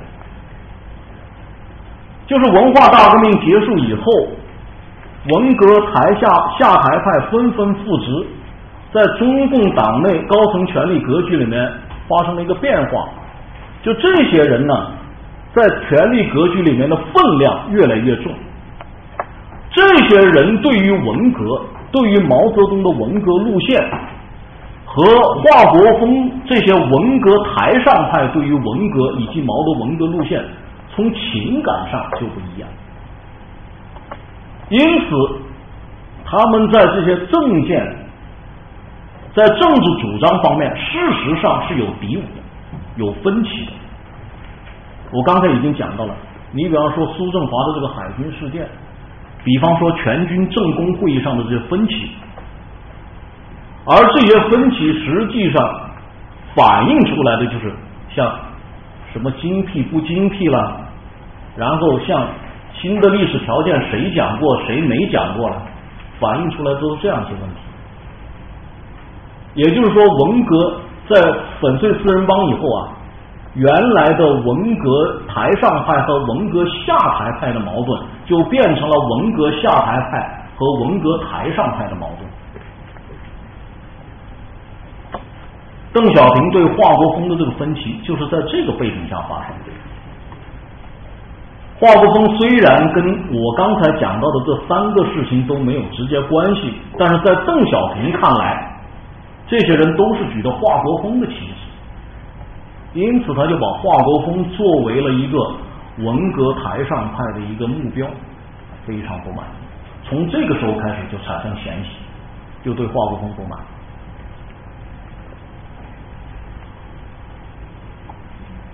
所以在一九七八年发生的真理标准问题争论里面，邓小平在开始支持真理标准讨论。为什么支持真理标准讨论？这个真理标准问题的文章啊，我不知道大家知不知道，是一九七八年的五月十一号在《光明日报》发表。而邓小平的表态到什么时候呢？到一九七八年的六月三号，就是快一个月的时间了，邓小平才表态，对这个文章表态。恰好我刚才讲的这三件事情，就发生在这一个月。所以邓小平才支持了真理标准讨论。他说：“现在连真理标准都成了问题，只有毛主席讲过的我们才能讲，只有华主席讲过的我们才能讲。”这是邓小平支持真理标准问题争论的一个非常重要的背景。啊，所以六月三号，他才在全军政治工作会议上明确的讲实事求是的问题。这是邓小平和华国锋的关系，这是我要讲的第三个问题。最后一个问题，权力核心的变化。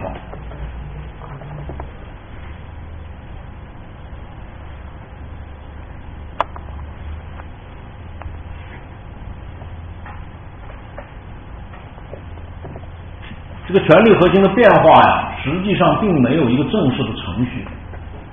但是发生在什么时候呢？发生在年底的两个会议，就是我们大家熟知的1978年的中央工作会议和中共十一届三中全会。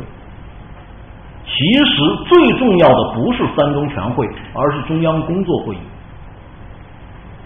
这个中央工作会议啊，从1978年的11月10号一直开到了12月的15号，开了整整三十六天。而这个三中全会啊，是从十二月十八号开到二十二号，只开了五天，那基本上是履行一个形式和程序。最重要的是这个中央工作会议，而就在这两个会议上，实际上中共高层的权力发生了变化。我这里要也是要澄清一个，又是长期以来一个不实的说法，或者叫结论。我们很长时间以来说。三中全会就是一个工作重心转移的会议。我的研究让我得出一个结论：不是重心转移的会议，而是权力转移的会议。华国锋和同邓小平在工作重心转移的问题上没有任何分歧。相反，就我所看到的文献，第一次第一个明确提出来。党和国家工作重心转移到现代化建设上来的这个人就是华国锋，不是邓小平，啊，就最为明确的提出工作重心这个概念是华国锋，所以不是重心转移。那么中央工作会议啊，一开始是干什么呢？中央工作会议一开始跟权力根本没关系，中央工作会议啊，讨论三个问题。第一个问题就是我刚才提到的工作重心转移的问题。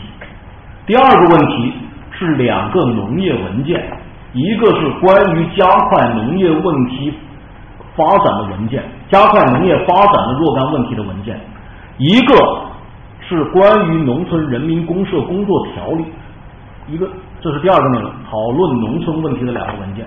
第三个内容讨论一九七九年和一九八零年的国民经济计划。但是啊，这个会议在进行的过程当中发生了变化，发生什么变化呢？就是党内的文革下台派当然重新复职了，就提出来冤假错案的问题、真理标准的问题。因为这个问题从一九七八年上半年发生以来啊，一直没有一个中央高层的结论，所以在小组会的讨论时候。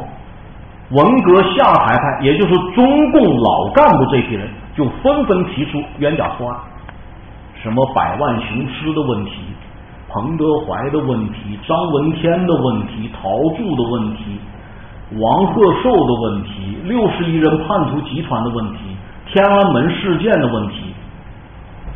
这样一来，就把个会议啊完全闹得天翻地覆。这个会议原定的议题就根本讨论不下去。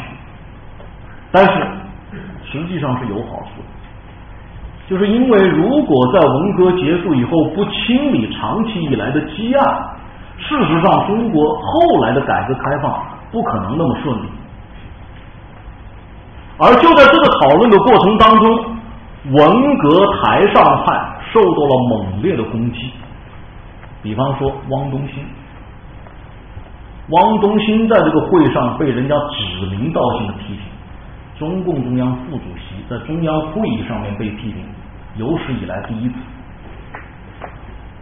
呃，我不是说中央主席批评副主席，那就多了。一个普通的中央省军级领导人直言不讳的批评副主席，这可是第一次。不仅批评副主席，而且批评政治局委员，直至批评中央主席。所以。汪东兴啊，这是汪东兴，吴德、陈锡联、季登奎这些人都在中央工作会议上遭到严猛烈攻击，以至于啊，陈锡联、吴德、季登奎这些人还能不能保留政治局委员，都成了问题了。会上有很多人攻，这个时候还是邓小平保了驾。邓小平说：“这次政治局只进不出，啊，就是只增加人选，不出来人选。这当时政治呃邓小平的一个政治手段，这个不去分析它。总而言之，这文革上台上派在工作会议上面，实际上是处于一个势衰的局面。相反。”文革下台派在中央工作会议期间，就逐渐的开始进一步的，不是逐渐，就进一步的增强了在中央高层权力格局里面的分量。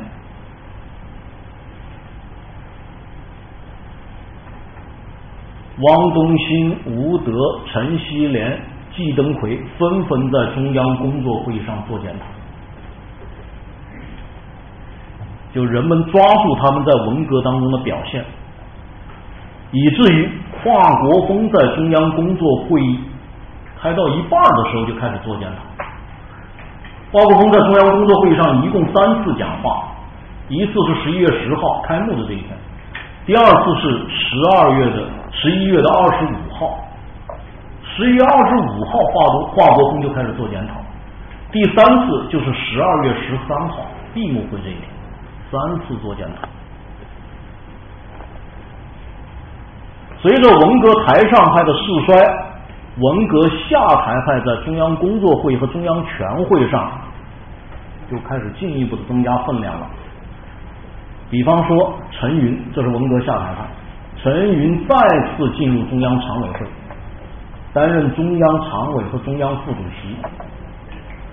按照邓小平只进不出的指示，胡耀邦、邓颖超、王震第一次进入政治局。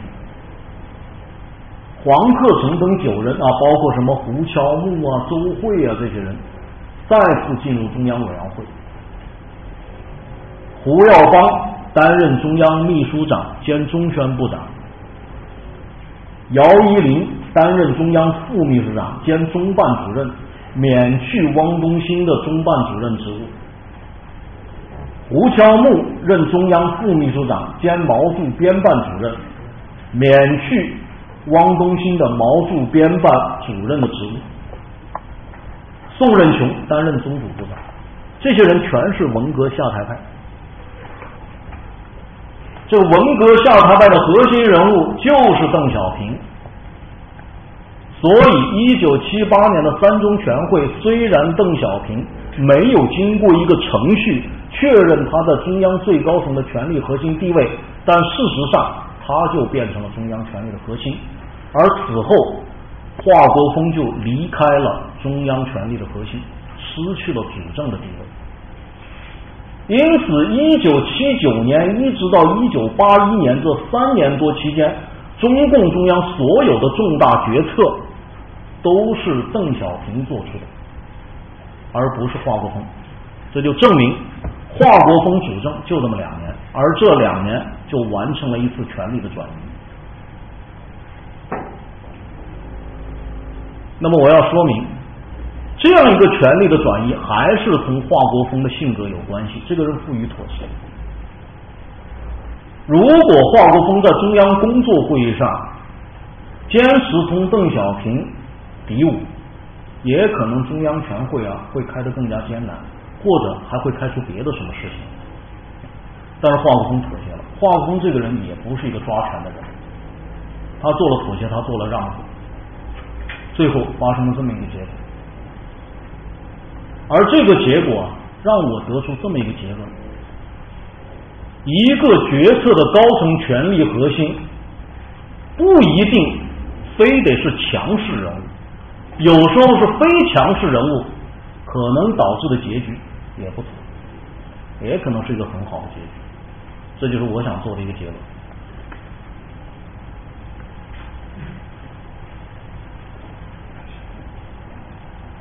啊十点二十分，好，也差不多了吧。我今天要讲的内容啊，大概就是这些。下面我提供一些参考书目，大家如果有兴趣的话，可以去看一下。当然，基本上都是港台的。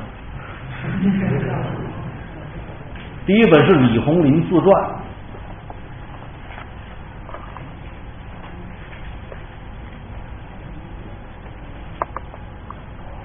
可能网上会有。网上可能能下载，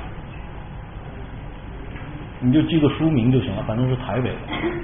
第二本是吴江写的《十年的路》，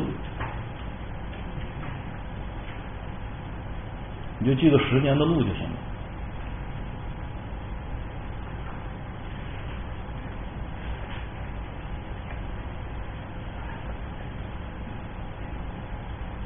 第三本是苏绍智写的，叫《十年风雨》。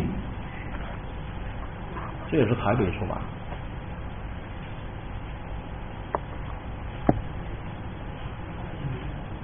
第四本是胡继伟写的，这本书啊非常有价值，叫《从华国锋下台到胡耀邦下台》，是香港出版。胡继伟嘛是七十年代末八十年代初中国意识形态非常著名的风云人物。而且他也参与了很多高层的事件，所以他这本书啊，作为一个亲历者口述的回忆的东西很有价值。第五本是王若水先生写的《胡耀邦下台的背景》，这本书也非常有价值，因为王若水当时是人民日报的副总编。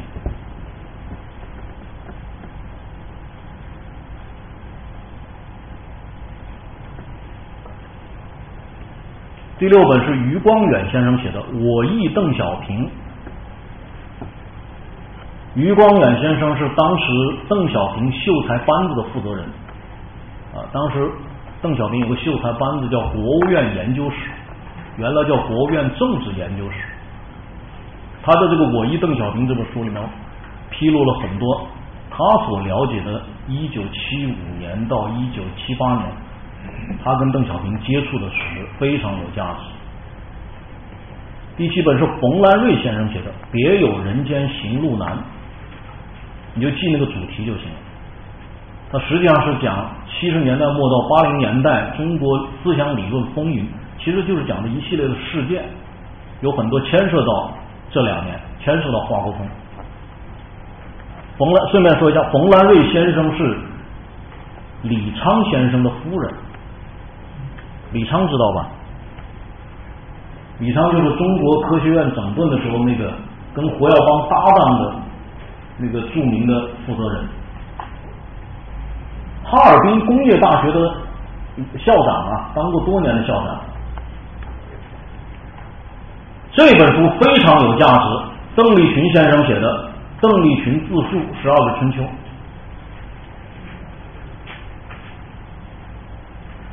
这本书好像在网上能够下载。这本书第一版出来以后，国家安全部把它所有的书全部买走了。哎，这本书所披露的高层的一些事情啊，我认为是非常重要的。啊，邓丽群当年批判过王若水，说你怎么能够随便到香港去发表文章？没想到二十年后，他自己在香港出了一本书。最后一本李洪林写的《中国思想运动史》，呃，也涉及到这两年的思想理论界的一些风云，牵涉到华国锋。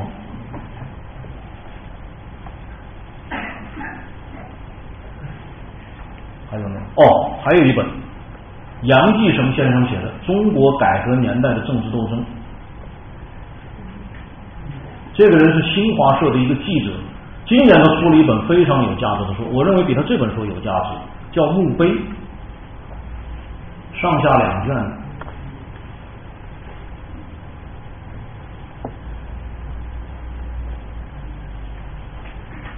还有没有？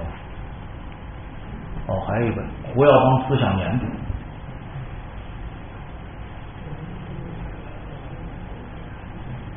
反正全是港台书。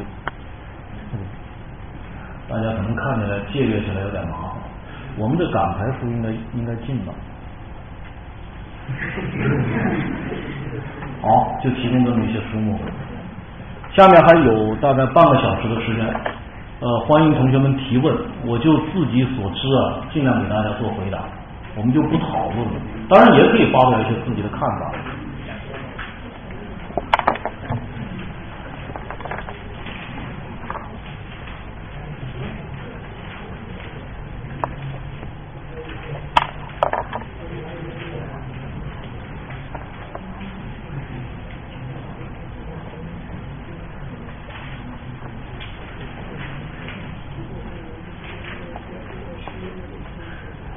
是不是这段历史对大家来说太陌生了，还是太熟悉了？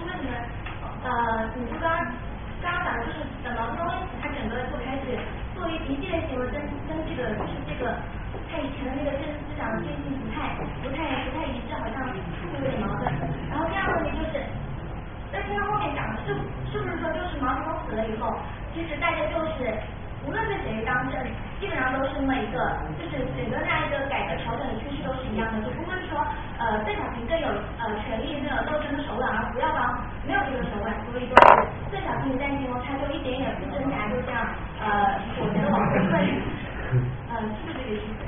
呃，第一个问题是这样的，我讲的是华国锋有种苦衷，他当然从思想体系上、从意识形态上、啊，他不会否定毛泽东，这个他有自觉的意识。但是华国锋这个人是个相对务实的人物，比方说，对于意识形态，他就不太看重，因此他一定会要去恢复经济。因此，他在事实上呢，就在调整和修正毛的文革路线，不是说他有种自觉，他是一方面他要高举毛的旗帜，因为他我刚才说的他有政治风险；另一方面，他在政策层面上，他一定要开始修正，不管他是不是针对毛的。哦，我这个不知道讲清楚没有啊？这是第一个问题。第二个问题呢，我赞同这个看法，就是实际上啊，当毛泽东去世以后，中国的变革无论什么人当政都是必然的。为什么？就是因为中国经过十年文革，如果再说长一点，经过二十多年、二十七年的中国的这个政治斗争、中国的政治运动以后。在中国国内已经产生了中国改、中国变革强烈的需求。一九七六年的天安门事件再充分不过的证明，这是民意。当然，就是你刚才说，我同同意这样一个看法，就是可能不同的领袖人物啊，当政的时候，他的步骤步伐有快有慢，但是早晚而已，肯定都要变革。事实上，华国锋已经在变革了。我刚才讲的对外开放这一点，就是其中之一。啊，我这个不知道说清楚没有？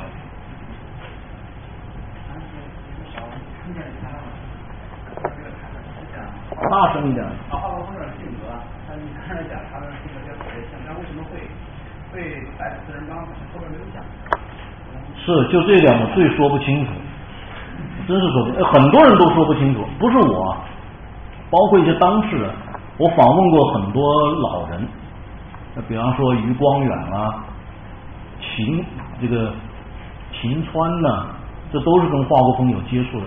就是我说华国锋这么一个温和的、温厚、善于妥协、比较谨慎的人，怎么会去逮捕四人帮？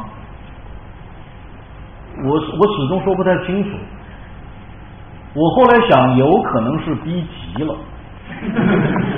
那真的，我举一个例子，华国锋最后下定逮捕四人帮的决心啊，是一九七六年的九月二十九号。这一天啊，华国锋在人民大会堂开了一个政治局会，这个会是干什么呢？这个会是讨论一九七六年的国庆节怎么个过法。为什么会要讨论这个问题呢？因为九月九号毛泽东刚刚去世，刚刚把丧事办完，你总不能国庆节。锣鼓喧天，鞭炮齐鸣，怎么个过法呢？就开会。这个会是从晚上八点钟开的，但是你知道什么时候结束的吗？凌晨两点才结束。为什么呢？就华国锋一开始主持会议啊，江青就发难，发什么难呢？他根本不讨论国庆节怎么过。他说毛远新必须留在北京，留在中央，准备三中全会的文件。这毛远新啊，是辽宁省委书记、沈阳军区政委。他是一九七五年九月份呢，被留在是参加那个新疆自治区成立二十周年、三十二十周年吧，那个纪念大会以后回到北京，毛泽东把他留在身边当了联络员。九月九号，毛泽东去世，十八号开完追悼大会，这丧事就办完了。毛远新大家都知道，他在。他在这个中央啊，实际上是靠拢四人帮的人。这个邓小平批邓啊，实际上跟他有直接关系。所以中央高层文革台上派这些人并不喜欢他。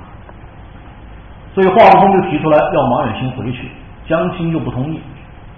这在会前呢已经有过一次较量，化工不同意。结果一开这个会，八点一开始，江青又又提这个事情。而且大吵大闹，这个会就根本没法开下去，一直开到十二点。你想叶剑英这么大的年纪了，哪赔得起啊？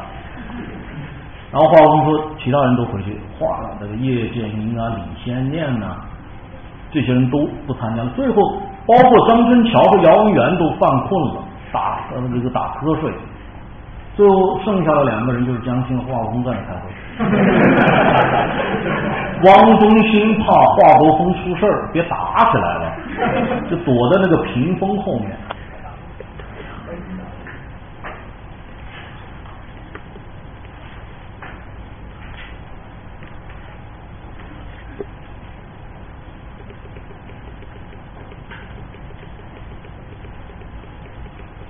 看见没有？这后面有一道屏风，就这个会。结果后来让他们回去以后就两个人，十二点这些人走了以后，江青还在那絮絮叨叨，一直絮絮叨叨凌晨两点。最后华国锋、江青大概这个时候也有点困了。华国锋问他说：“你说完了没？”江青说：“说完了，没了。”说：“那好，毛远新还是必须回辽宁。”然后说了两个字：“散会。”这次会议让华国锋感觉到中中央政治局根本没法正常运作，最后下定了决心。我我想可能跟逼急了，兔子逼急了还咬人呢。啊！你看，就是我前几天在那个呃香港的青岛环境网上看到一个文章，讲到那个华国锋的事情，反正作者好像是认为就是华国锋一生呃比。较重大的贡献就是他那个党，就是党内那个讨论一下民主化，也就是说不同思想的可以表达。但可从现在的那个情况来看，好像目前中共好像是我自己认为可能没有没有他那个时候那么民主，不同思想都可以表达。那我认为你怎么看？你这个问题提的非常好。其实我最后的一个结论呢，是跟你这个意思一样的。就是在一个领袖集团里面，到底是有强势核心好，还是没有强势核心好？我觉得可不能绝对的一概而论，对吧？华国锋，我一开始就讲了，华国锋一个特点就是比较具有妥协性，他能包容。你想要不连江青都说选的好吗？江青当然后来他也觉得他错了，就是一下他被逮捕起来了。这赋予妥协性的强势核心啊，往往能给党内不同意见留下空间。所以，这个三中全会之所以能够开成这样，我我为什么后面反复强调这点？没有华国锋这样一个具有妥协性的核心的话，做不到。你要是汪东兴来做这个核心，很可能就跟邓小平打起来了。那汪东兴对邓小平不知道为什么印象那么不好。我就给你举一个例子，七六年十月六号粉碎四人帮，十一月十八号，汪东兴就在宣传工作会议上这么挤兑邓小平，说华主席是毛主席选的接班人，选对了嘛？说就是要比小邓小平强嘛？邓小平那两下子拿出来不怎么样嘛？这个话说的非常刻薄。所以邓小平对汪东兴是非常讨厌的，可能是这样。而现在呢，我们后来看到的中央核心一直是一个强势核心，所以中共的党内的机制始终没有根本性的变化。所以邓小平的改革是个残疾式改革，就是一条腿长，一条腿短。经济改革这条腿长，政治改革这条腿短。我曾经在我们的研究生讲课，我说邓小平的思路很简单，三句话叫吃饱饭，听我话，别骂娘。所以中国的政治改革的确到现在没有一个真正的进展。我有一个问题想问你，因为我以前看过中央文献的那个《毛泽东传》。它在里面有一个事实，也就是对于毛泽毛泽东对于呃华国锋的政治遗嘱的问题，他在里面专门对这个进行了详述的描描述，并且否定他。那么是否在七七到七八年这之间，毛泽东对于这个问题他怎么看？他是不是也也对这个问题有个默认来确立他的一种权威？对，你的理解对，这就是一个策略。画过这个六字遗嘱啊。而六字嘱咐啊，是这么个情况，就是七六年的四月三十号，毛泽东会见新西兰的总理叫马尔登，会见完了以后呢，华国锋陪同会见，因为他是国务院总理了那个时候。会见完了以后，华国锋就向毛泽东汇报国内的问题，他说总的形势不错，但是有几个省不太好。毛泽东就跟他说不要着急，慢慢来。毛泽东那个时候语言功能已经很不好了，说不太清楚。华国锋说说说什么？张玉凤出了个主意，说主席把它写下来了。因此毛泽东就拿了个纸，用铅笔写了三句话。第一句话叫“不要着急，慢慢来”。第二句话，你办事，呃，第二句话照过去方针办。第三句话是你办事我放心。那么粉碎四人帮以后呢，华国锋把这照过去方针办解释成为是毛泽东的临终遗嘱。把你办事我放心解释成为指定接班人，这当然都不准确。毛泽东是针对华国锋汇报国内问题的那些具体意见说的这三句话，并没有，并不把它当成临终遗嘱，也不是在指定接班人。不过话说回来，毛泽东有可能有这个意图，就是反正把这个权力交给华国锋。这我前面已经分析了，我就不再说了。但是华国锋在粉碎四人帮这样来解读毛泽东的这三句话，我认为是可以理解的，就是因为新的权力核心一定要从毛泽东那儿寻找合法性依据，所以我同意你的理解。呃，刚刚说了两个问题，嗯，就是第一个问题就是民间有个传言，你刚才就是那个演讲刚开始你说了，就是说华国锋是毛泽东的儿子，对，呃，你说这个是无稽之谈，无稽之谈。嗯，不知道有有没有什么坚实证据可以反驳这个？就是因为谁主张谁举证，嗯，就是主张这种说法的没有可靠的材料，不是我要举出来反驳，谁主张谁举证，他们就是说用一个电脑把毛的那个像跟画的像一重叠，说你看鼻子也像，嘴巴也像，不是，还有就是说，这个华国锋他就是曾经呃对那个中共中央说过，他说要承认我是毛泽东的儿子。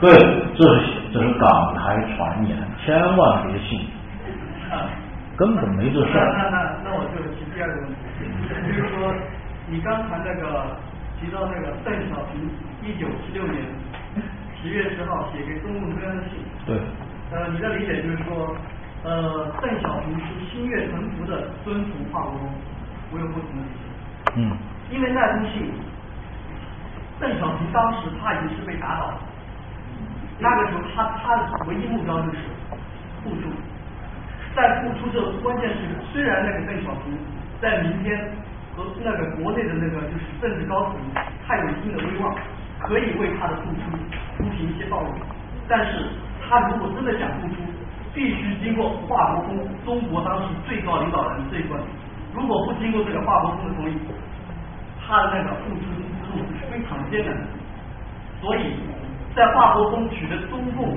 最高领导人地位之后，他必须先承认那个华国锋的领导地位。首先取得那个，就是说得到了那个华国锋的首肯之后，他首先要谄媚华国锋，然后才能再为自己的付出铺平道路。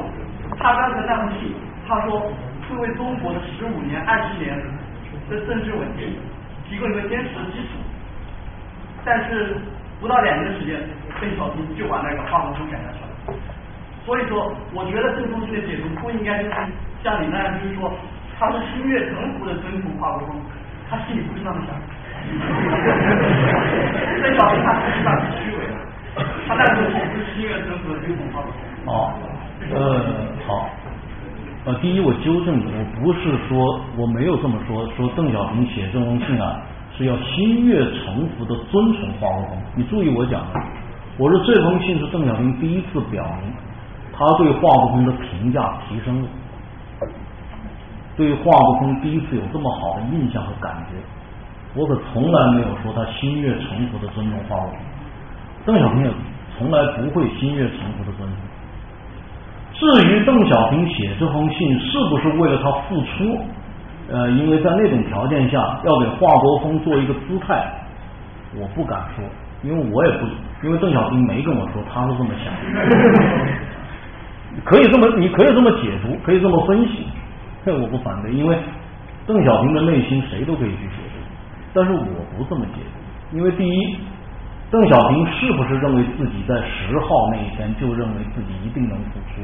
或者他一定想复出，我首先没有文献根据，他不一定，我不一定想那个时候就一定要复出。